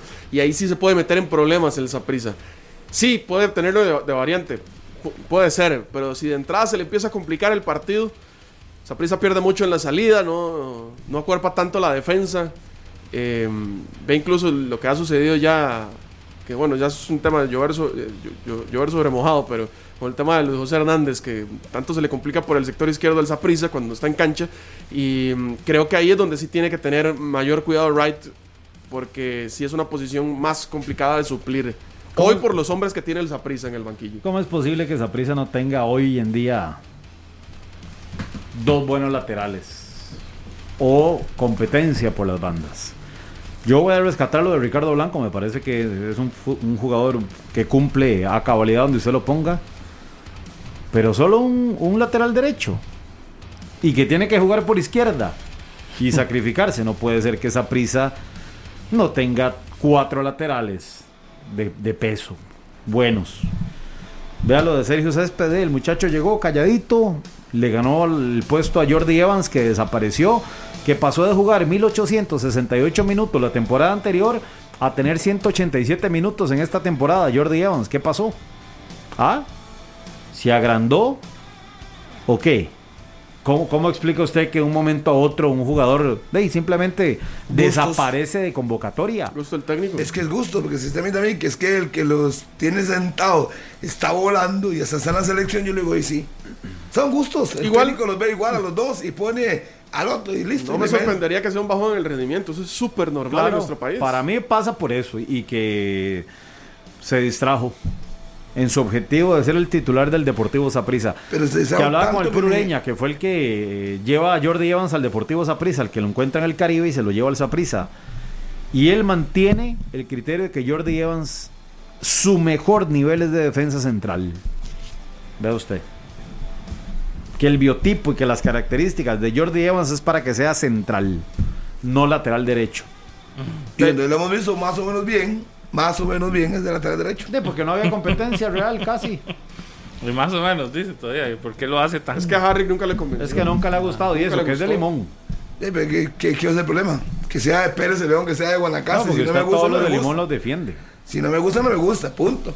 Si marca muy a destiempo, golpea mucho, Es como Kendall. No sé qué pasó con Kendall. Golpea demasiado, está marcando pésimamente No, mal. no sé qué le pasó. no, Eso, eso es hace rato. No, pero por lo menos había mejorado un poquito en la MLS. Ya no, eh, ¿Y estaba por, qué, y por qué dejó de jugar en la MLS? Eh, seguro por eso. No, le- no, seguro no, le dijeron, señor Waston, muchas gracias, ya, de, ya. Ya, Hay útil. cuatro centrales de 18 años con un biotipo como el suyo y con una velocidad impresionante. Es que nosotros, yo creo que el otro día lo hablábamos, nos quedamos en la MLS muchas veces de los años Sí, sí, 90, de la que 2000. empezaba, cuando No, fue 90 no, Douglas, ¿verdad? cuando... sí, 90. Eso no fue en los 90. No, no, no. 2000, Fue- en los no. inicios de los 2000. 2000. Fue, sí, exactamente. en los 90, ¿qué era? Es que no era la, No era la no MLS. era la MLS. Estaba empezando apenas. Estaba el Cosmos y eso Ajá. que de, no era tan competitiva. Por Y- eso, pero nos quedamos en esa, en, en el fútbol. Bueno, no hablemos de MLS. No, Pablo, en el fútbol de los Estados Unidos, que era un Cuando fútbol. la gente los llamaba los troncos. Es que esos gringos son unos troncos. Cuando solo jugaban gringos. Por eso. Y le decían, no, Sí. esos gringos son unos De troncos. pronto algún no, mexicano que se fue sumando. No, y sin Mauricio Sinfuegos, Sin que es de los primeros legionarios en- o centroamericanos en aparecer en MLS, que con su picardía y estilo empieza a moverse y a hacer el diferente de, de, la, de la MLS, el, El Diablo de Echeverry. Salvador, Y después de que Bueno, se dieron sí. cuenta, y, y hay un momento en donde los dueños de equipos se dan Claro. cuenta que es un negocio muy bueno atraer a latinos Claro. que, es, que, que viven allá y que su, su deporte favorito es el fútbol, se van incorporando muchos este, estadounidenses interesados, porque además que Sí. todos los torneos allá se juegan en diferentes épocas para que no choquen, eh, y en- se dan cuenta que es un super negocio. Claro.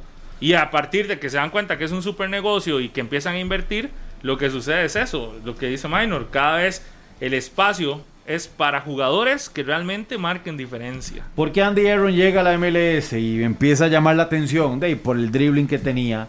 La el mismo. Ariel Lassiter que viene a jugar a eh, Roy Lassiter que viene a jugar a Costa Rica, lo mandan a traer a Estados Unidos. Porque ven que de ahí era una bala y súper rápido y todo y habilidoso y empezaban a Todavía ese le tipo falta de eso sí, al fútbol de la MLS, le falta el picante sí, y el sí, sabor sí, sí, sí. que tiene la, eh, Es el- que- el- América Latina. Pero es que han tenido, sí, han tenido sí, dos etapas. Primero fue donde empezaron a llevar jugadores latinos, pero tal vez no tan consolidados. Y después más Ah, bien no, las bombas. se, se- se brincaron la, la barda y más bien empezaron a llevar futbolistas de mucho renombre. Tal vez ya en su caso, Entonces son en tres caso de su carrera. Sí, Claro.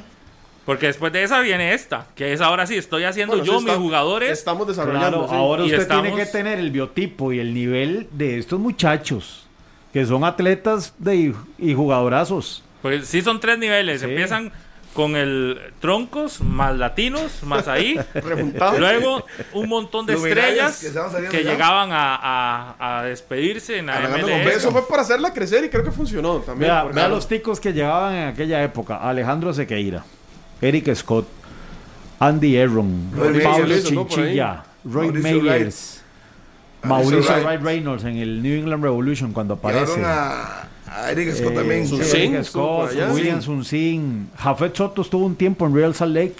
Jugó muy pocos partidos, pero estuvo en Real Salt Lake. Bueno, ya está- sí, ya, ya después. es un poco más acá también. Bueno. Douglas Sequeira, no, también de esa época, nada más que Sí. todavía lo seguimos viendo. Douglas Sequeira, Michael. Umaña. Correcto. Sí, sí. Eh, bueno, lo de Gonzalo Segares, que apareció en una transición, pero que se fue a Estados Unidos en el 2001 a estudiar a la Universidad de Virginia. Ahí está Joseph. Draft Joseph y entra. está, eh, Como Joseph No, Joseph, Mora. Joseph, ¿quién? Joseph, Mora. Joseph está en, Ah, No, Joseph, está en el CAR. Joseph- en el CAR. Hizo algo Sí, muy lindo. Estaba recordando el apellido y dije Joseph Mora. Mora. Leo González, estuvo Leo también. en, en Seattle Saunders. Claro, mucho rato estuvo ahí. Sí. ¿Qué más? Esos ticos que fueron a... Bueno, Jairo Arrieta, que estuvo. ¿No es cierto que Rocky. Cordero estuvo ahí? ¿Quién? Rocky Cordero. Sí, sí, sí, sí. Rodrigo. Sí, sí. No recuerdo No, yo. no Ro- No. recuerdo al Rocky. Yo, Yo creo que sí. Ya le digo en qué. Sí, No yo, lo yo recuerdo. estoy casi seguro que sí, pero no. no, Ah, pero no, Eh, bueno, Kurt Morsing, por ejemplo, de que fue de los primeros ticos en, en- en estar en MLS en el Kansas City. Eh, bueno, después ya más adelantado lo de Johan Venegas y otros que fueron Pero ya es otra pero esa liga. época sí, Eh, ya la de hoy es- ya es otra. cosa, Ah, no, es otra cosa. Y la de hoy es, una, es un nivel muchísimo más. más alto. Por eso es que cuando usted dice, pero lo veía bien, claro, en la MLS usted ya le están exigiendo un nivel mucho más alto. Pipo, antes de irse a, a Italia, El vuelo que sigue ahí. ¿quién? Whelan. mantenido. Ah, Waylon Francis, sí. El rato será ahí de- Ulises Segura, Julio Cascante. Yo iba a hacer una pregunta hace días y bueno, ya que estamos en No, temas Rodrigo varios. Cordero no jugó. No, No, no, no. Ah. Yo iba a hacer No, una no. Me pregunta. parece que sí, que vacilón. ¿Qué se hizo aquel que, que lo convocaron a la CEL y que desapareció y que y ya se retiró? Pero no vive ni aquí, yo creo. Rodney Wallace. Es Sí, comentarista. Sí, Pero él es, él es Él es gringo. Es gringo, Sí, sí, sí. prácticamente, Y comenta muy bien, Pablo. Lo han utilizado muchísimo en toda la eliminatoria para comentar partidos de la CONCACAF. Esta temporada tuvo, tuvo ese episodio donde Lo el firmaron un Portland día. Timbers lo firmaron por un día para hacerle una despedida. El partido de Jugó despedida. esa- ese partido y, Y listo. Ya se retiró. Ahora es comentarista Pero se, para y se una retiró cadena. joven por una lesión, ¿verdad? Sí, Porque sí, tenía sí, problemas no. en la vea, este Glenn están todas. Había aquí. jugado en Brasil, incluso. Dennis Hamlet, Daniel Hamlet con Sí, el claro. Galaxy. El martillo. Sí. Alejandro Sequeira. Sí, Sí, también. Lo dijimos, sí. Lo Ah, dijimos. bueno, vamos a ver. Sí, sí, sí. Daniel Estuvo- Torres, Daniel, Daniel Torres, Torres, sí, sí. Jonathan Bolaños, El hermano paso de Cristian. fugaz, pero estuvo por ahí. Cristian Bolaños. Pablo sí. Brenes, ¿se acuerda Pablito Pablo Brenes? Paso fugaz también Se por fue a Nueva. York. Michael Umaña, Michael Umaña, el Galaxy. Sí. Pablo Chinchilla, Está Galaxy. en Austria, bien, en Austria, Sí. pero jugó ahí también. Ajá. Argenis Fernández. Uh, Sí, una buena temporada. Revolution. Pero estuvo seis, seis meses. Obvio, el desaparecido Gabriel Badilla. Sí, Argenis Gabriel Fernández estuvo en el New, New New England, England, ¿verdad? ajá, en el New England 2008. Sí. Gabriel Badilla también. Este, le voy a dar más. Salvador- Carlos Johnson. Carlos, Carlos Johnson. Johnson. sí. ¿Qué tal? Álvaro Sánchez, Alvarito Sánchez, Álvaro el FC Sánchez. Dallas. No me acuerdo de él, pero. Sal- Salva, Salvatierra lo, lo firma el FC Dallas Roy Miller. No juega. y después no Sí. pudo jugar por la Darío Delgado en el Chivas Darío USA. Delgado, Cheo USA. José Macotelo en el Chivas. USA. Que esos salen después del Punta Arenas FC. Olman. Vargas. Ah, Olman Gol, sí. Josué Martínez. José Josué. Martínez. Porfirio López. Cierto. Jairo Arrieta. Jugadores que ni me acuerdo que existían. ¿eh? Son varios. ¿Cómo han pasado? Qué montón. Jordan Smith. Jordan Sí, Smith, Jordan sí, en Vancouver. En Vancouver. Denis. Castillo. Dennis Sí, formado jugó, carrera allá. Keiner Brown. El Balín. En Houston, Dinamo de Houston. Ajá. Casi no jugó. Sí, ni Marc jugó, creo. Ureña. Marc Ureña, sí. Ortiz. Ah, pues ya nos venimos para. Sí, no, ya estoy para Ya acá. estamos por este José lado. Leitón. Sí, estuvo un buen Ulises. Segura. Un año se Marvin, mantiene ahí. Marvin Loría. Tomás Hilliard Arce. Ese, Ese no lo conozco. ese es Pero estico. Sí, Pero sí, sí, sí. Julio Cascante. Ahí sigue. no lo mencionaron. Julio Cascante, sí. Diego Está Campos. Diego Ahí Campos está, se ahora está en está en Noruega. Noruega. Y los que ya están. Qué Ya sería ya Se está- habla de 57 ticos que han estado en la MLS. Todavía se mantiene por ahí Gracias al Mora, Marvin Loría, Montero. Ulises, Alan Cruz. quién sabe a quién se la robó. Cincinnati. Alan eh, Cruz. Eh, el muchacho parche, de Francisco. Leal. Póngase el parche. Francisco pirata. Calvo. Randa Leal. Leal. Calvo. Leal. De, el que, el que estamos esperando que despegue en la contención de Costa Rica y no, no despega. Alan Cruz. Alan Cruz. Luis. Díaz. Luis Díaz. Sí, ¿qué en la MLS? Pero ya son menos, ¿verdad? Cada, cada Juan de vez. Francisco Calvo. Cada vez vienen siendo menos. Y creo que eso también va por el tema del nivel del. Total, no, no. El Es, campeonato. es por eso, señor Gasman. No el campeonato de los ticos. Juega en Canadá. Mi buen amigo Daniel Solano recuerda a Kevin Alemán. Bueno, pero ahí están, vea qué montón. Gracias ahí al pirata Montero. 10 con 13. Volvemos después de la pausa con mucho más acá en 120 minutos.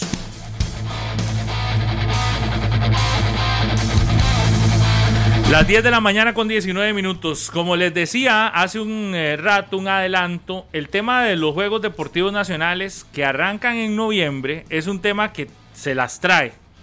¿Por qué? Primero porque tenemos un año y resto, casi dos, de pandemia. Los atletas, no todos han continuado con sus trabajos, no todos los comités de deportes del país han podido mantener entrenadores y demás. Y de un momento a otro el gobierno, cuando anuncia la apertura de estadios y demás, anuncia que va a haber Juegos Nacionales. Algo que sorprendió a propios y a extraños, aunque venían en el proceso, pero ya anuncia cuándo es que van a iniciar y todo esto.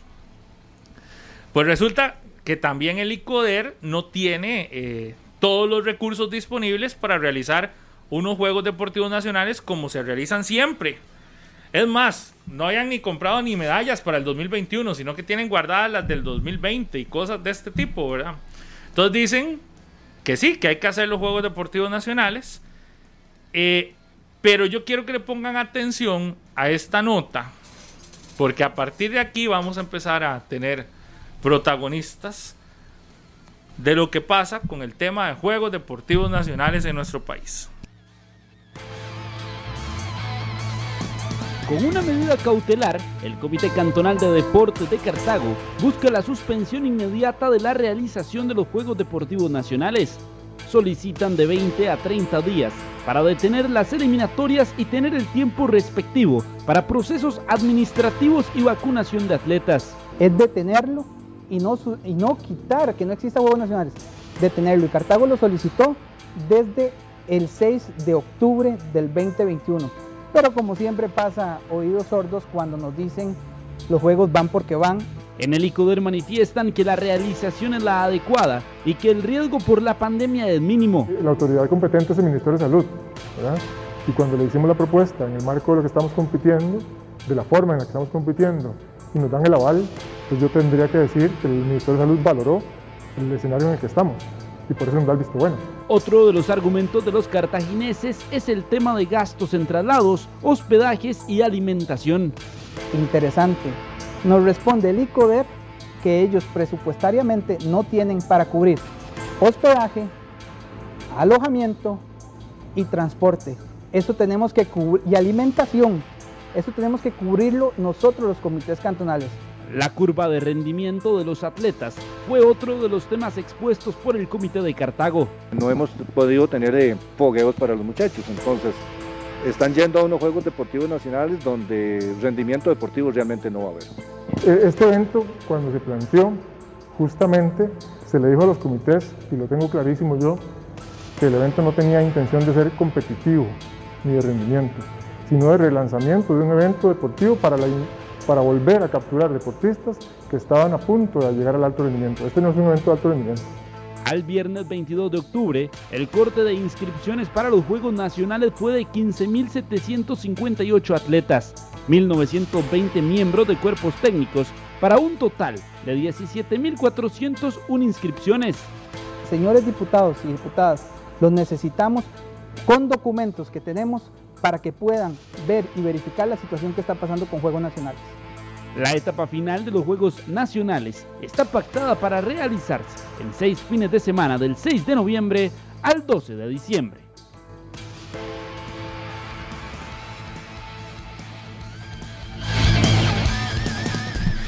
El tema está en la mesa. Lo escuchamos al eh, presidente del Comité de Deportes de Cartago, Francisco Valverde, y a don Minor Monge de Juegos Nacionales del ICODER. Ambos están en este momento vía telefónica con nosotros.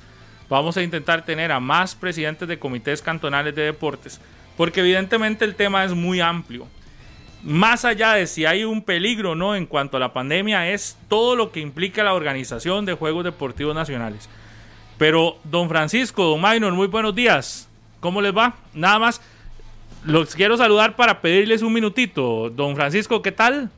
Hola, don Pablo, Harvey, eh, Minor, compañeros y a don Minor. Buenos días. Muchas gracias. Don Minor, ¿qué tal? Gusto saludarle. Buenos días. ¿Cómo están? Un gusto escucharles y a compañeros de acá. Un saludo, Francisco, Pablo. Minor Harvey, para servirles. Muchas gracias. Les voy a pedir un minuto porque tenemos información de última hora de Noticias Monumental para ya casi venir con este tema. ¿De acuerdo? Perfecto. Adelante. Última hora.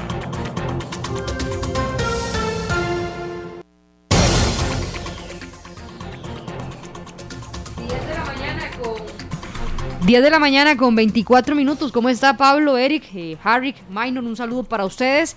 Tremenda noticia en medio de la campaña política. Porque ha renunciado el presidente del Tribunal Supremo de Elecciones, Luis Antonio Sobrado, ha renunciado a la presidencia y como magistrado del tribunal debido a que su cuñada, Ana Lupita Mora, es candidata eh, a la vicepresidencia de Costa Rica, de, a la vicepresidencia de Costa Rica por el partido Costa Rica Justa, recordarán el partido don Rolando Araya. Ella es la candidata a la vicepresidencia. También Periodista, ¿verdad? Es ella. También, sí, y candidata a diputada. eh, dice en su carta de renuncia, el magistrado presidente del Tribunal Supremo de Elecciones, por todo lo expuesto, me permito informarle que renuncio al cargo de magistrado del Tribunal Supremo de Elecciones para poder cumplir con mi obligación de dar el preaviso. Esta renuncia no puede ser inmediata, se hará efectiva a partir del 16 de diciembre de este año. Así que bueno, él también del 9 de noviembre al 14 de diciembre se va a coger a sus vacaciones. Eh, actualmente la vicepresidenta es Eugenia Zamora, quien asumirá la presidencia. Así que bueno, ahí está. Desde el 5 de abril de 1999 se desempeñó en el cargo de presidente de forma interina del 23 de enero del 2007 a esta fecha, ¿verdad? Se designó como presidente en propiedad del Tribunal Supremo de Elecciones. Desde el 2007 ya él era... No es, él, renuncia del todo, no es que se acoge a, una, a un permiso y se pueda renuncia, ir. Renuncia. No regresa a ser magistrado. No renuncia. Eh, él señala en este momento, ¿verdad?, que que hay un conflicto de intereses, de que un familiar suyo esté participando en la contienda, en este caso su cuñada, que va como candidata a la vicepresidencia de don Rolando Araya.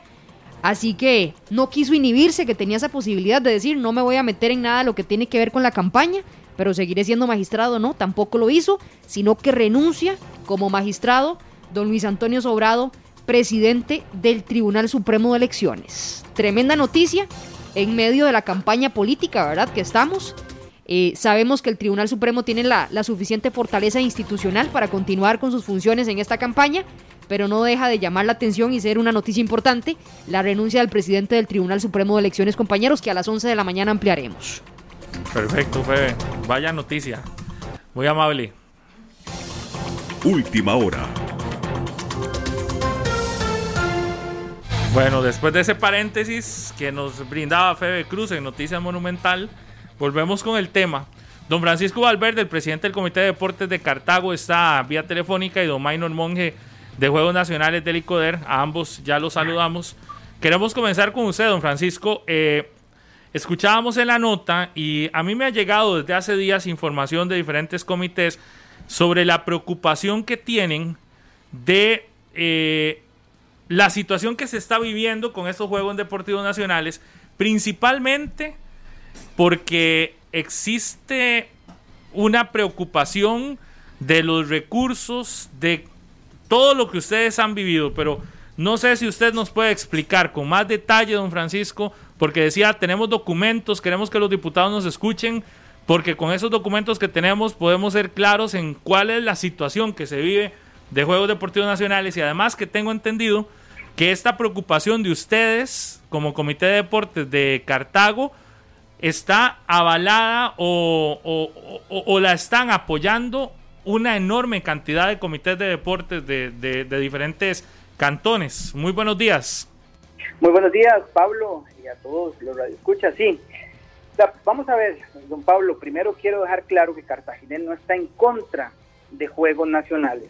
Los Juegos Nacionales es lo más lindo y hermoso que puede vivir este país.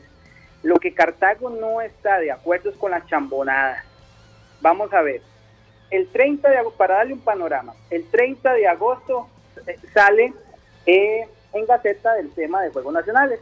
25 de septiembre a nosotros nos comunican los congresillos en participar y las competencias y dan inicio la semana siguiente. Nosotros hemos tratado de dialogar, que ahora estaba escuchando 120 minutos y habló de una señora, doña Alba. Doña Alba creo que es, permítame, Ah, doña Alba es la, directora del ICODER, ¿verdad? Creo que sí. Así es. Sí, sí, es que la, conozco nada más por fotografía y que, sale, ¿verdad? Pero aquí en, Cartago no, por eso ojalá que algún día se acerque doña Alba eh, en, el tiempo que le queda, porque solo por fotografía la, la conozco, no he tenido una llamada para verificar. Entonces, ¿qué pasa, don Pablo? El, nosotros hablamos eh, entre los comités y solicitamos una reunión, ojo, una reunión, que nos hiciera el favor de atendernos y escucharnos la ministra. La ministra, doña Carla, con gran gusto nos atendió. Y lo primero que nos dijo, los juegos van porque van. Y ojalá, don Mayor estuvo en la reunión. Y si, para desmentirme, entonces, eh, don Pablo, les sí, creo que la reunión fue grabada y que se la puedan se la puedan pasar a ustedes para que vean y dar legalidad a lo que se está diciendo. Nosotros hacemos varias sugerencias, las preocupaciones, y el día 12 de octubre, después de la reunión, en el documento CMDR-0482-10-2021 de la licenciada Alba Quesada Rodríguez, directora, ah, mira, es la directora nacional del Instituto Costarricense del Deporte y Recreación, y el licenciado don Maynor Monte Montero, en, en el acuerdo número uno, de, dice en el punto 4, por exceder las posibilidades financieras de la institución, no es posible para el ICODER, ojo, cubrir los gastos asociados a la alimentación y transporte de delegaciones durante las competencias de Juegos Deportivos Nacionales. Don Maynor y doña Alba nos pueden decir, claro, ustedes estaban de acuerdo el 30 de agosto en asistir a Juegos Nacionales. Don Pablo, le pongo el ejemplo así rápido. Usted reúne a todos los periodistas de su, de su canal, de la emisora, y les dice, bueno muchachos, el 30 de agosto eh, les doy la noticia que van para el Mundial de Qatar. Todo el mundo, claro, por supuesto, perfecto, apoyamos, ¿ok? Pero don Pablo, el 30 de, y perdón que lo ponga ejemplo, es un, un, simple ejemplo, don Pablo, el 30, el 25 de septiembre en el Congresillo, usted vuelve a reunir a todos sus funcionarios y les dice, perfecto, van para Qatar. Eso sí, ustedes tienen que costearse de bolsillo de ustedes el transporte, la alimentación, el hospedaje, los tiquetes, arbitrajes. Ah, pero eso sí, los necesito en ese lugar. Necesito que vayan a Qatar. Yo les di la noticia que, habían, que había que ir a Qatar, ¿verdad? Pero a dos meses después, el mes siguiente, usted les dice, ok, está bien, yo les dije que van para Qatar, ustedes estuvieron de acuerdo, pero tienen que costearse absolutamente todo. Para la semana siguiente irse para Qatar. Es un simple ejemplo. Esto es lo que está pasando con Juegos Nacionales y todavía algo muy preocupante, don Pablo. El señor presidente de la República anuncia el tema de la vacunación de 12 a 18 años la semana pasada. Es la población de nuestros atletas que está sin vacunación. Otro punto es la contratación administrativa. Me imagino que Don Maynor conoce de contratación administrativa. Le voy a poner un ejemplo. El, el 25 de septiembre se dan los congresillos para iniciar la semana siguiente. ¿Alguien me podría explicar? Porque tenemos una proveedora con, un, con una especialidad en contratación administrativa, donde a quién se le ocurre en una semana hacer una contratación administrativa por SICOP. Recordemos que nosotros tenemos que sacar un cartel de licitación, por ejemplo, van para Pérez de León, necesitamos transporte y alimentación. A ver, ¿quién participa? ¿Quién está en SICOP? Y todavía algo muy interesante, Pablo, existen apelaciones. ¿Cómo voy a mandar a los atletas sin las condiciones respectivas? Cartago y los comités cantonales, lo que pedimos fue el 6 de octubre, ojo, que no se eliminaran Juegos Nacionales, que dieran un plazo de 20 días para que los comités cantonales pudieran hacer las contrataciones administrativas Aparte de eso, para cerrar con esto y, y, dar el tema, el día lunes nos dicen que Cartago compite, ojo, compite en Pérez de León, basquetbol femenino. Se saca la licitación, el cartel, corriendo, ¿verdad? Hasta el viernes se aprueba. Le informamos a nuestros atletas que sí conseguimos el transporte y la alimentación. Ellos van de camino, interesante, van de camino, llegando casi a Pérez de León, ah, llaman que el partido se suspendió, donde los ingresos, nosotros tuvimos que hacer una licitación y tenemos que pagar el transporte sí o sí, porque salió un cartel, ah, y por esas cosas de la vida nos indican que eh, se suspende el partido de, baloncesto femenino. Y otra cosa que es lo que más nos preocupa, el rendimiento de los atletas.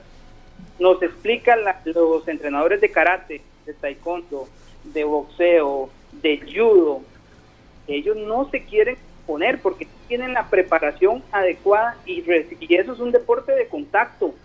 Entonces, hoy, el día de ayer le estábamos, les mandamos una nota, no, hace como tres días a doña Alba, el tema de que nos requiera si el ICODER cuenta con todas las pólizas, porque recordemos que en Costa Rica quien hace el evento tiene que correr con las pólizas, ¿verdad? Más o menos así, y aquí pues podemos seguir conversando, don Pablo, pero a los grandes rangos estamos hablando del tema. Sí, nada más para explicar, este, el CICOP que habla don Francisco es que todos los entes como comités cantonales de deportes, entes municipales y demás tienen que acogerse al sistema de compras del Estado que es este el CICOP, que es licitaciones se abren donde muchos pueden participar, al final se escoge la mejor y cuando se escoge ya se licitó y se tiene que pagar. Eh, son procesos que sí pueden tardar rápidos o si hay apelaciones un poco más de tiempo y toda aquella contratación y pago que tenga que hacer el comité de deportes por un montos específicos eh, los tienen que eh, los tienen que, se tienen que avalar a través de esta de este mecanismo de esta vía que es una vía que se busca que sea lo más transparente posible y por eso esa necesidad de que haya tiempo suficiente para contratar hasta un bus para poder trasladar atletas se tiene que eh, contratar así. Esto es nada más a modo de explicación para los oyentes. Don Maynor Monge, de Juegos Deportivos Nacionales de, Licoder, pudo escuchar a don Francisco Valverde las inquietudes. Yo le digo algo, don Maynor, esas inquietudes de don Francisco yo las he recibido de una cantidad de cantones que me han llegado. Hace unos días me llegó una que fueron hasta Miramar, creo que fue en Punta Arenas no recuerdo bien el cantón específico, a un partido eh, de eliminatorio y resulta que se tuvieron que devolver porque no habían árbitros tampoco. Es decir, como que esto está sucediendo y la preocupación de muchos que nos han escrito es no tenemos recursos para hacernos nosotros cargo de todo lo que nos, nos implica ahora eh, traslados, alimentación y demás, porque hay que recordar que los comités de deportes también han sufrido recortes presupuestarios. Don Minor, ¿por qué no se da más tiempo? ¿Por qué se les informó hasta un mes y resto después a los comités de deportes que ellos tenían que hacerse cargo de esos, de esos gastos, de esos costos? Y no existe ya la posibilidad de que se trasladen de fecha o que se haga algo y van a insistir en que se tienen que hacer sí o sí en las eh, fechas ya acordadas. Muy buenos días. Buenos días, don Pablo. Eh, primero que todo, un saludo. Ya que algunos de los temas yo lamentablemente no los voy a poder contestar porque evidentemente tanto el Comité Cantonal de Deportes de Cartago como Francisco conocen que han solicitado y estamos esperando que nos notifiquen la atención de unas medidas cautelares. Y a partir de ahí, pues yo debería respetar el proceso que corresponde a lo judicial. Entonces no podría yo dar eh, ese tipo de respuestas en este espacio eh, y más bien quisiera eh, indicar que efectivamente la propuesta de Juegos Deportivos Nacionales es una propuesta que se formuló desde el 18 de junio. Y en ese espacio de consulta pública, que también está grabado, se hizo una, una presentación general a los comités de deportes, a los que participaron, del mecanismo y los modelos y las acciones que se iban a llevar a cabo para poder llevar a cabo los Juegos Deportivos Nacionales como un evento de participación voluntaria. ¿verdad? Eh, sí es importante decir que efectivamente eh, el Instituto del Deporte nunca, nunca se ha hecho cargo de los gastos de transporte, en alimentación y hospedaje de los procesos competitivos eliminatorios.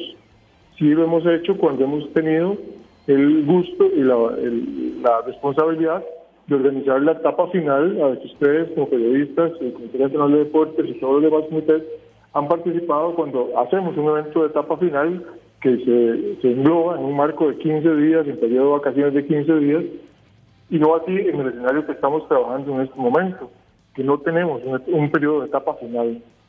Eso sí es importante aclararlo porque esa es la primera propuesta que se hizo desde el 18 de junio, que este evento tenía una, una forma de competirse quizás más similar a un campeonato eh, nacional usual donde la gente tiene que eh, ir a un evento a competir y retirarse, que un evento usualmente de los Juegos Deportivos Nacionales donde el instituto se asumen los costos asociados al tema de transporte y alimentación durante la etapa final. esto es importante aclararlo porque lo, primero que hay que aclarar acá es que el evento no es igual a los que la mayoría de personas conocen, ¿verdad? En relación con, con la propuesta del evento, hemos hecho y hemos tomado en consideración muchas de las recomendaciones de los comités de deportes que ha planteado Francisco, las que han sido posibles, ¿verdad? Eh, sin embargo, hay otras que también por plazos es imposible aplicarlas, ¿verdad? Eh, también yo debería decir y, también agradecer a los comités cantonales de deporte y recreación porque en este momento la participación, como bien indicaba la nota, eh, es cercana eh, a las 17 mil personas. De hecho, en este momento tenemos inscritos cerca de 15.500 deportistas. Y algunos deportes, como por ejemplo el boxeo, tienen inscritos participando activamente ya en procesos competitivos 66 cantones. El fútbol masculino, por ejemplo, tiene 62 cantones compitiendo. El atletismo tiene 58 cantones compitiendo. Y hemos eh, realizado en los últimos tres fines de semana eventos eliminatorios eh, de la forma que la pandemia lo permite, con base a los protocolos que el Ministerio de Salud aprueba, eh, en, en, varias disciplinas deportivas, cerca de 10 disciplinas deportivas ya, eh, procurando tener el avance del proceso competitivo para llegar a obtener los posibles campeones o campeonas de Juegos Deportivos Nacionales en eventos finales que se desarrollarán en un fin de semana o en un día de un fin de semana a lo largo de los próximos meses. Don Minor, yo entiendo todo eso, pero y, entiendo también que el caso está judicializado ¿verdad? ante la medida cautelar que ha interpuesto el Comité de Deportes de Cartago, pero me quedan ahí algunas dudas. Por ejemplo, eh, yo entiendo que ustedes dicen no va a ser como todos los juegos deportivos que conocemos históricamente, pero por ejemplo vamos a hablar de algún comité lejano. Eh, vámonos a Talamanca, vámonos así a, a la zona sur Toda esta gente que venga a competir tendría que venir, competir e irse. Eh, si clasifican, tendrían que ir, competir, venirse, volverse a ir y volver a venir. Eh, o, es que le van a hacer un calendario para que si clasifican ese mismo día puedan competir. Yo, yo voy y pensando en la realidad que están viviendo muchos comités que han tenido que hasta eh, despedir entrenadores eh, porque, porque se quedaron sin el presupuesto por temas de pandemia. Estoy pensando, por ejemplo, eh, que ahorita están gastando en eliminatorias y en las eliminatorias está sucediendo lo mismo. Vea que hay casos que le digo de, de, viajan a cierto lugar y resulta que no hay árbitros. Entonces ya son los gastos de eliminatorias más estos. Eh, por ejemplo, los cantones que son así largos, también tendrían que ir, venir y si clasifican volver a regresar Sí, esa va a ser la realidad o el nuevo formato, por lo menos de Juegos Nacionales para este año. Depende del deporte, Pablo, porque incluso en ajedrez, por ejemplo, eh, tenemos eventos virtuales para poder evitar los traslados de los deportistas, economizar los recursos en cuanto a traslados. En algún deporte incluso también se han hecho eh, eventos de esa forma. Se ha hecho también una regionalización del deporte. Eh, cada deporte, digamos, aquí es importante tener claro que tenemos 21 deportes y por lo tanto hay 21 formas de competir. En esas 21 formas de competir tenemos una, variable, una variable bastante distinta de cómo se va a competir el karate, el judo, el taekwondo. Pero yo mencionaba el ejemplo del Comité Nacional de Deportes de Cotobruz porque recientemente escuchaba una entrevista del presidente del Comité Nacional de Deportes de Cotobruz que decía que desde el 18 de junio ya formularon las contrataciones administrativas requeridas para esta propuesta. En un formato que también se establece en la ley de contratación administrativa que se llama contratación por demanda. Y hoy, dichosamente, para el Comité Central de Deportes de Cotobruz, y eso nos, nos alegra mucho, igual que la participación que tenemos de todos los cantones, tiene más participaciones que las que tenían el año 2019. Entonces, eh, creo que la, formulación ¿verdad? y la autonomía municipal también hace que algunos comités actúen y trabajen de forma distinta. Eh, en cuanto al tema del pago de arbitraje, es importante. Bueno, entiendo que yo sí copia la consulta que don Francisco le hace la Federación de Baloncesto y es importante que ustedes también conozcan, y las, personas que nos escuchan, que los servicios de arbitraje de la etapa eliminatoria, hasta el momento de tener los 10 clasificados, son contratados y pagados por los mismos comités cantonales de deporte y recreación.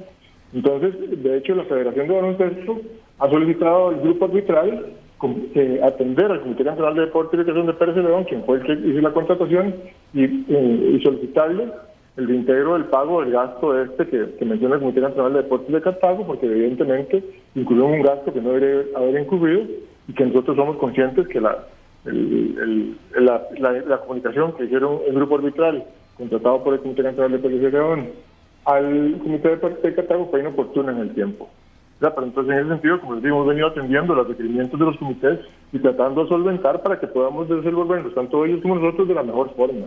Yo, yo, yo escuchaba la entrevista que usted dio ayer a nuestro compañero Carlos Serrano y decía que este año no se pretende que sean como competitivos, es decir, eh, aunque sí se van a entregar medallas. Eh, tal vez si nos explica más entonces cuál es la idea de estos Juegos Nacionales. Es más como que participen No sé si va a tener, eh, si se van a revisar también eh, récords y todas estas cosas, porque como que usted decía que la idea más que, que, que hacerlos competitivos era como de participación. Eh, vamos a ver, el, evento de Juegos Deportivos Nacionales, Pablo, si uno lee el reglamento y el, artículo primero, habla que es un evento de promoción, masificación y diversificación del deporte para Costa Rica.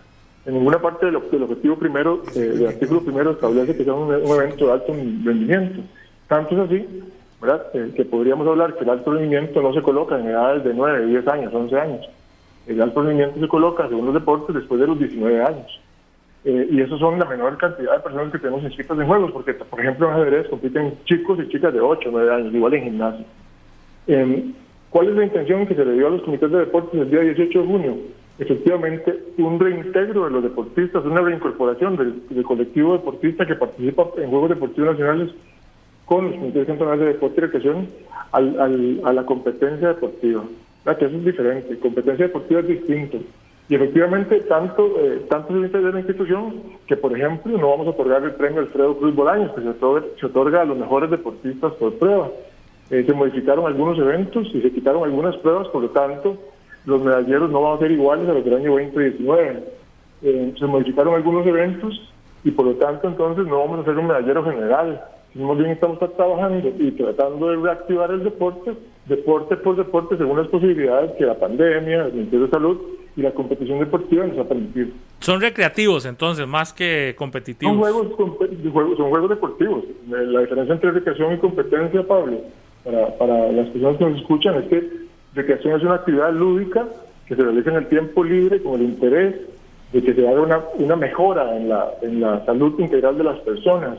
Eso es una, la definición que está escrita en la política pública de deporte y recreación de la profesora Carmen Rey Salazar de la Universidad de Costa Rica. Deporte como tal es un evento competitivo organizado por una federación que tiene regulaciones internacionales sobre reglamentos y normativas.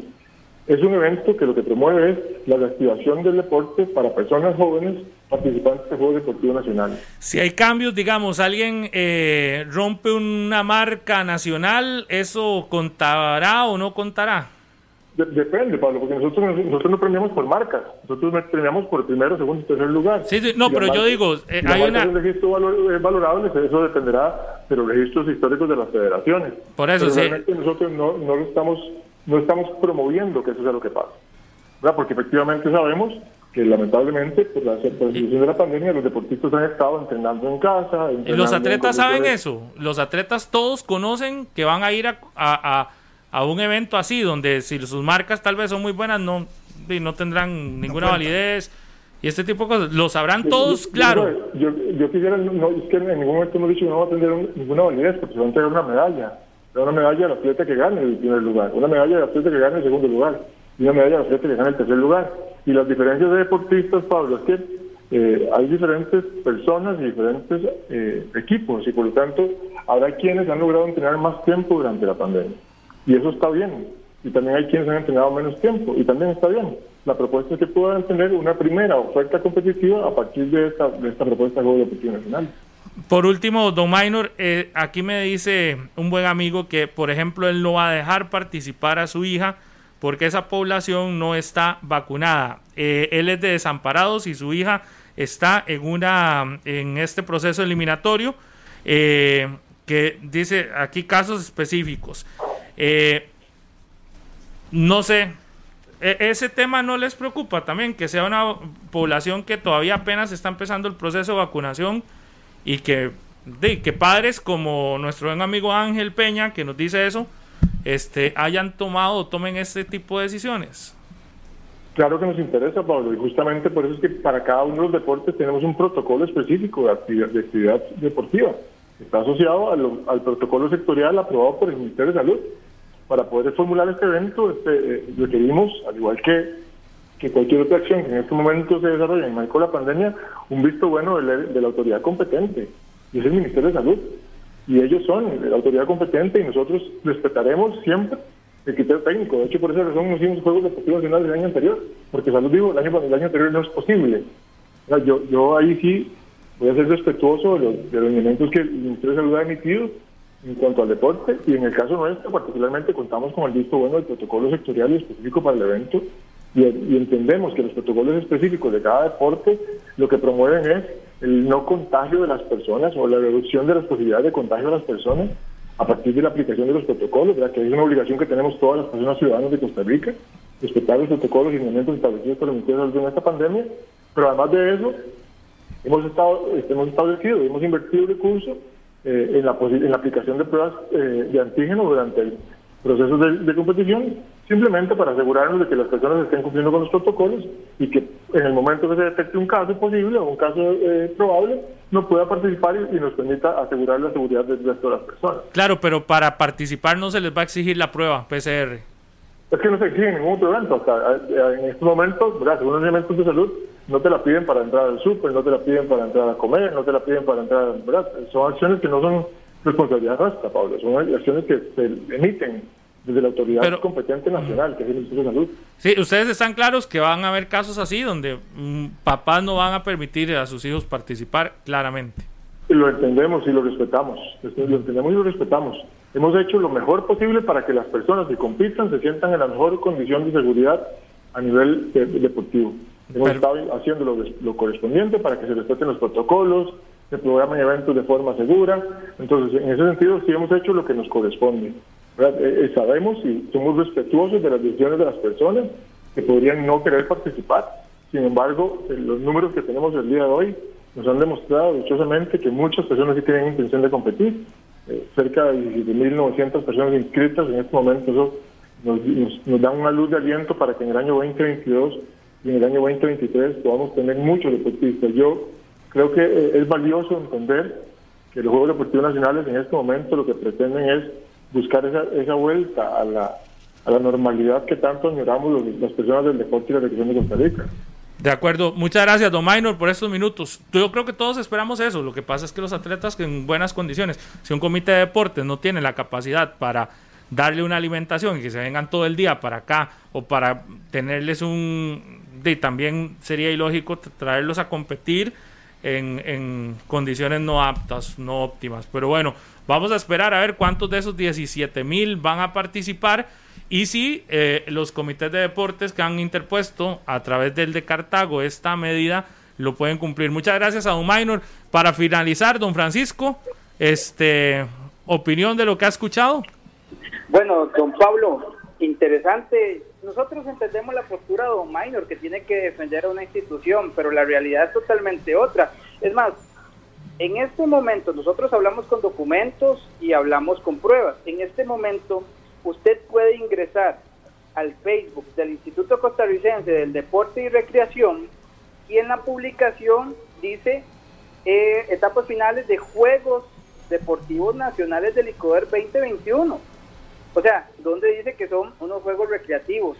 En el tema de arbitraje, ¿qué, qué, cosas de la vida? Porque antes existía una comisión regional donde se daba el tema de arbitraje para que los costos fueran más económicos. Bueno, el ICODER ahora se lo trasladó a las federaciones. Y estamos con un tema ahí de investigación, con el tema de federación de karate, a ver si hay un tema de recursos, porque hay un voto ahí de la sala que estamos eh, transmitiéndole hoy la inquietud al al ICODER. Y qué interesante el tema de la salud que nos preocupe, ¿verdad? Porque ¿qué pasa si al atleta le corresponde eh, sábado competir y ese día le, corresponde el tema de la vacuna? No sé si el ICODER tiene conocimiento de eh, cuánto un atleta de alto rendimiento, eh, al ponerse la, colocarse la vacuna, no sé, que nos puedan explicar a nosotros cuánto puede eh, esperar de tiempo para poder competir, ¿verdad? Son cosas que, que son interesantes. Aquí, don Pablo, yo le digo porque ah, ojalá, ojalá, don Pablo, que le pueda el ICOER con la mayor transparencia y la ministra poderle eh, enviar a usted la reunión que fue grabada con la ministra, donde dicen los juegos van porque van. Hay un tema de presupuesto, ¿verdad? Acuérdense que el próximo año hay presupuestos que se pueden ir al superávit, ¿verdad? Entonces a veces hay que gastar presupuestos, ¿verdad? Eso es interesante en ese, en ese tema. Y después, eh, para finalizar, pues Cartago tiene los recursos, pero muchos comités que hoy están con nosotros están apoyando este tema de situación porque no cuentan con los recursos. Cartago es respetuoso y creo que usted tiene conocimiento municipal, don Pablo, que nosotros como comités cantonales debemos de respetar sí o sí la contratación administrativa, porque si no, los responsables de todo este tema somos nosotros y a nosotros nos llega la auditoría municipal y Contraloría General de la República. Nosotros somos muy respetuosos porque al final, por una chambonada del, del poder, no vamos a arriesgarnos ni nosotros con la representación judicial extrajudicial, ni el tema de los atletas. Y vea qué extraño. Y para cerrar con esto, don Pablo, qué interesante dice que están haciendo todo para que se cumplan los, los protocolos. Bueno, ahorita Cartago, al, hoy 27 a las 10 y 56, estamos esperando que el ICODER nos diga con qué nos va a ayudar en temas de papel, alcohol, eh, todo para, para tener el tema de, del uso de las instalaciones que el ICODER nos ha hecho la solicitud. Y otra cosa que están aportando el ICODER, porque las instalaciones se las cuidan los comités cantonales y nosotros no les cobramos absolutamente nada, con mucho gusto las prestamos. Entonces es muy fácil decir juegos van porque van. Don Francisco, muchas gracias. A Don Minor también. Este tema, tema queda pendiente y le vamos a dar seguimiento tanto en Repretel como Monumental. Gracias a ambos. Pausa y regresamos.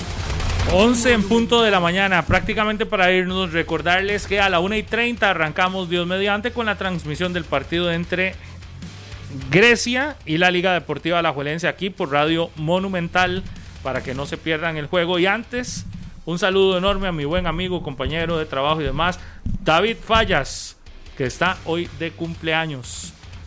David, felicidades. ¿Sabe cuál es? Sí, sí para David, que la pase bien, que disfrute bastante. Buen muchacho ese. Sí. Va para ¿Trabajó, ¿Trabajó con usted un día esto no? Sí, sí, en la selección, en el último partido andaba conmigo. Sí, sí. para David, que es muy breteador. De conexión. Muchas gracias. Felicidades a David y gracias a todos los que están en sintonía todos los días. Y ahí está Juan Enrique, después de hacer CrossFit, viene listo para traerles las noticias del día. Gracias, buenos días, chao. Este programa fue una producción de Radio Monumental.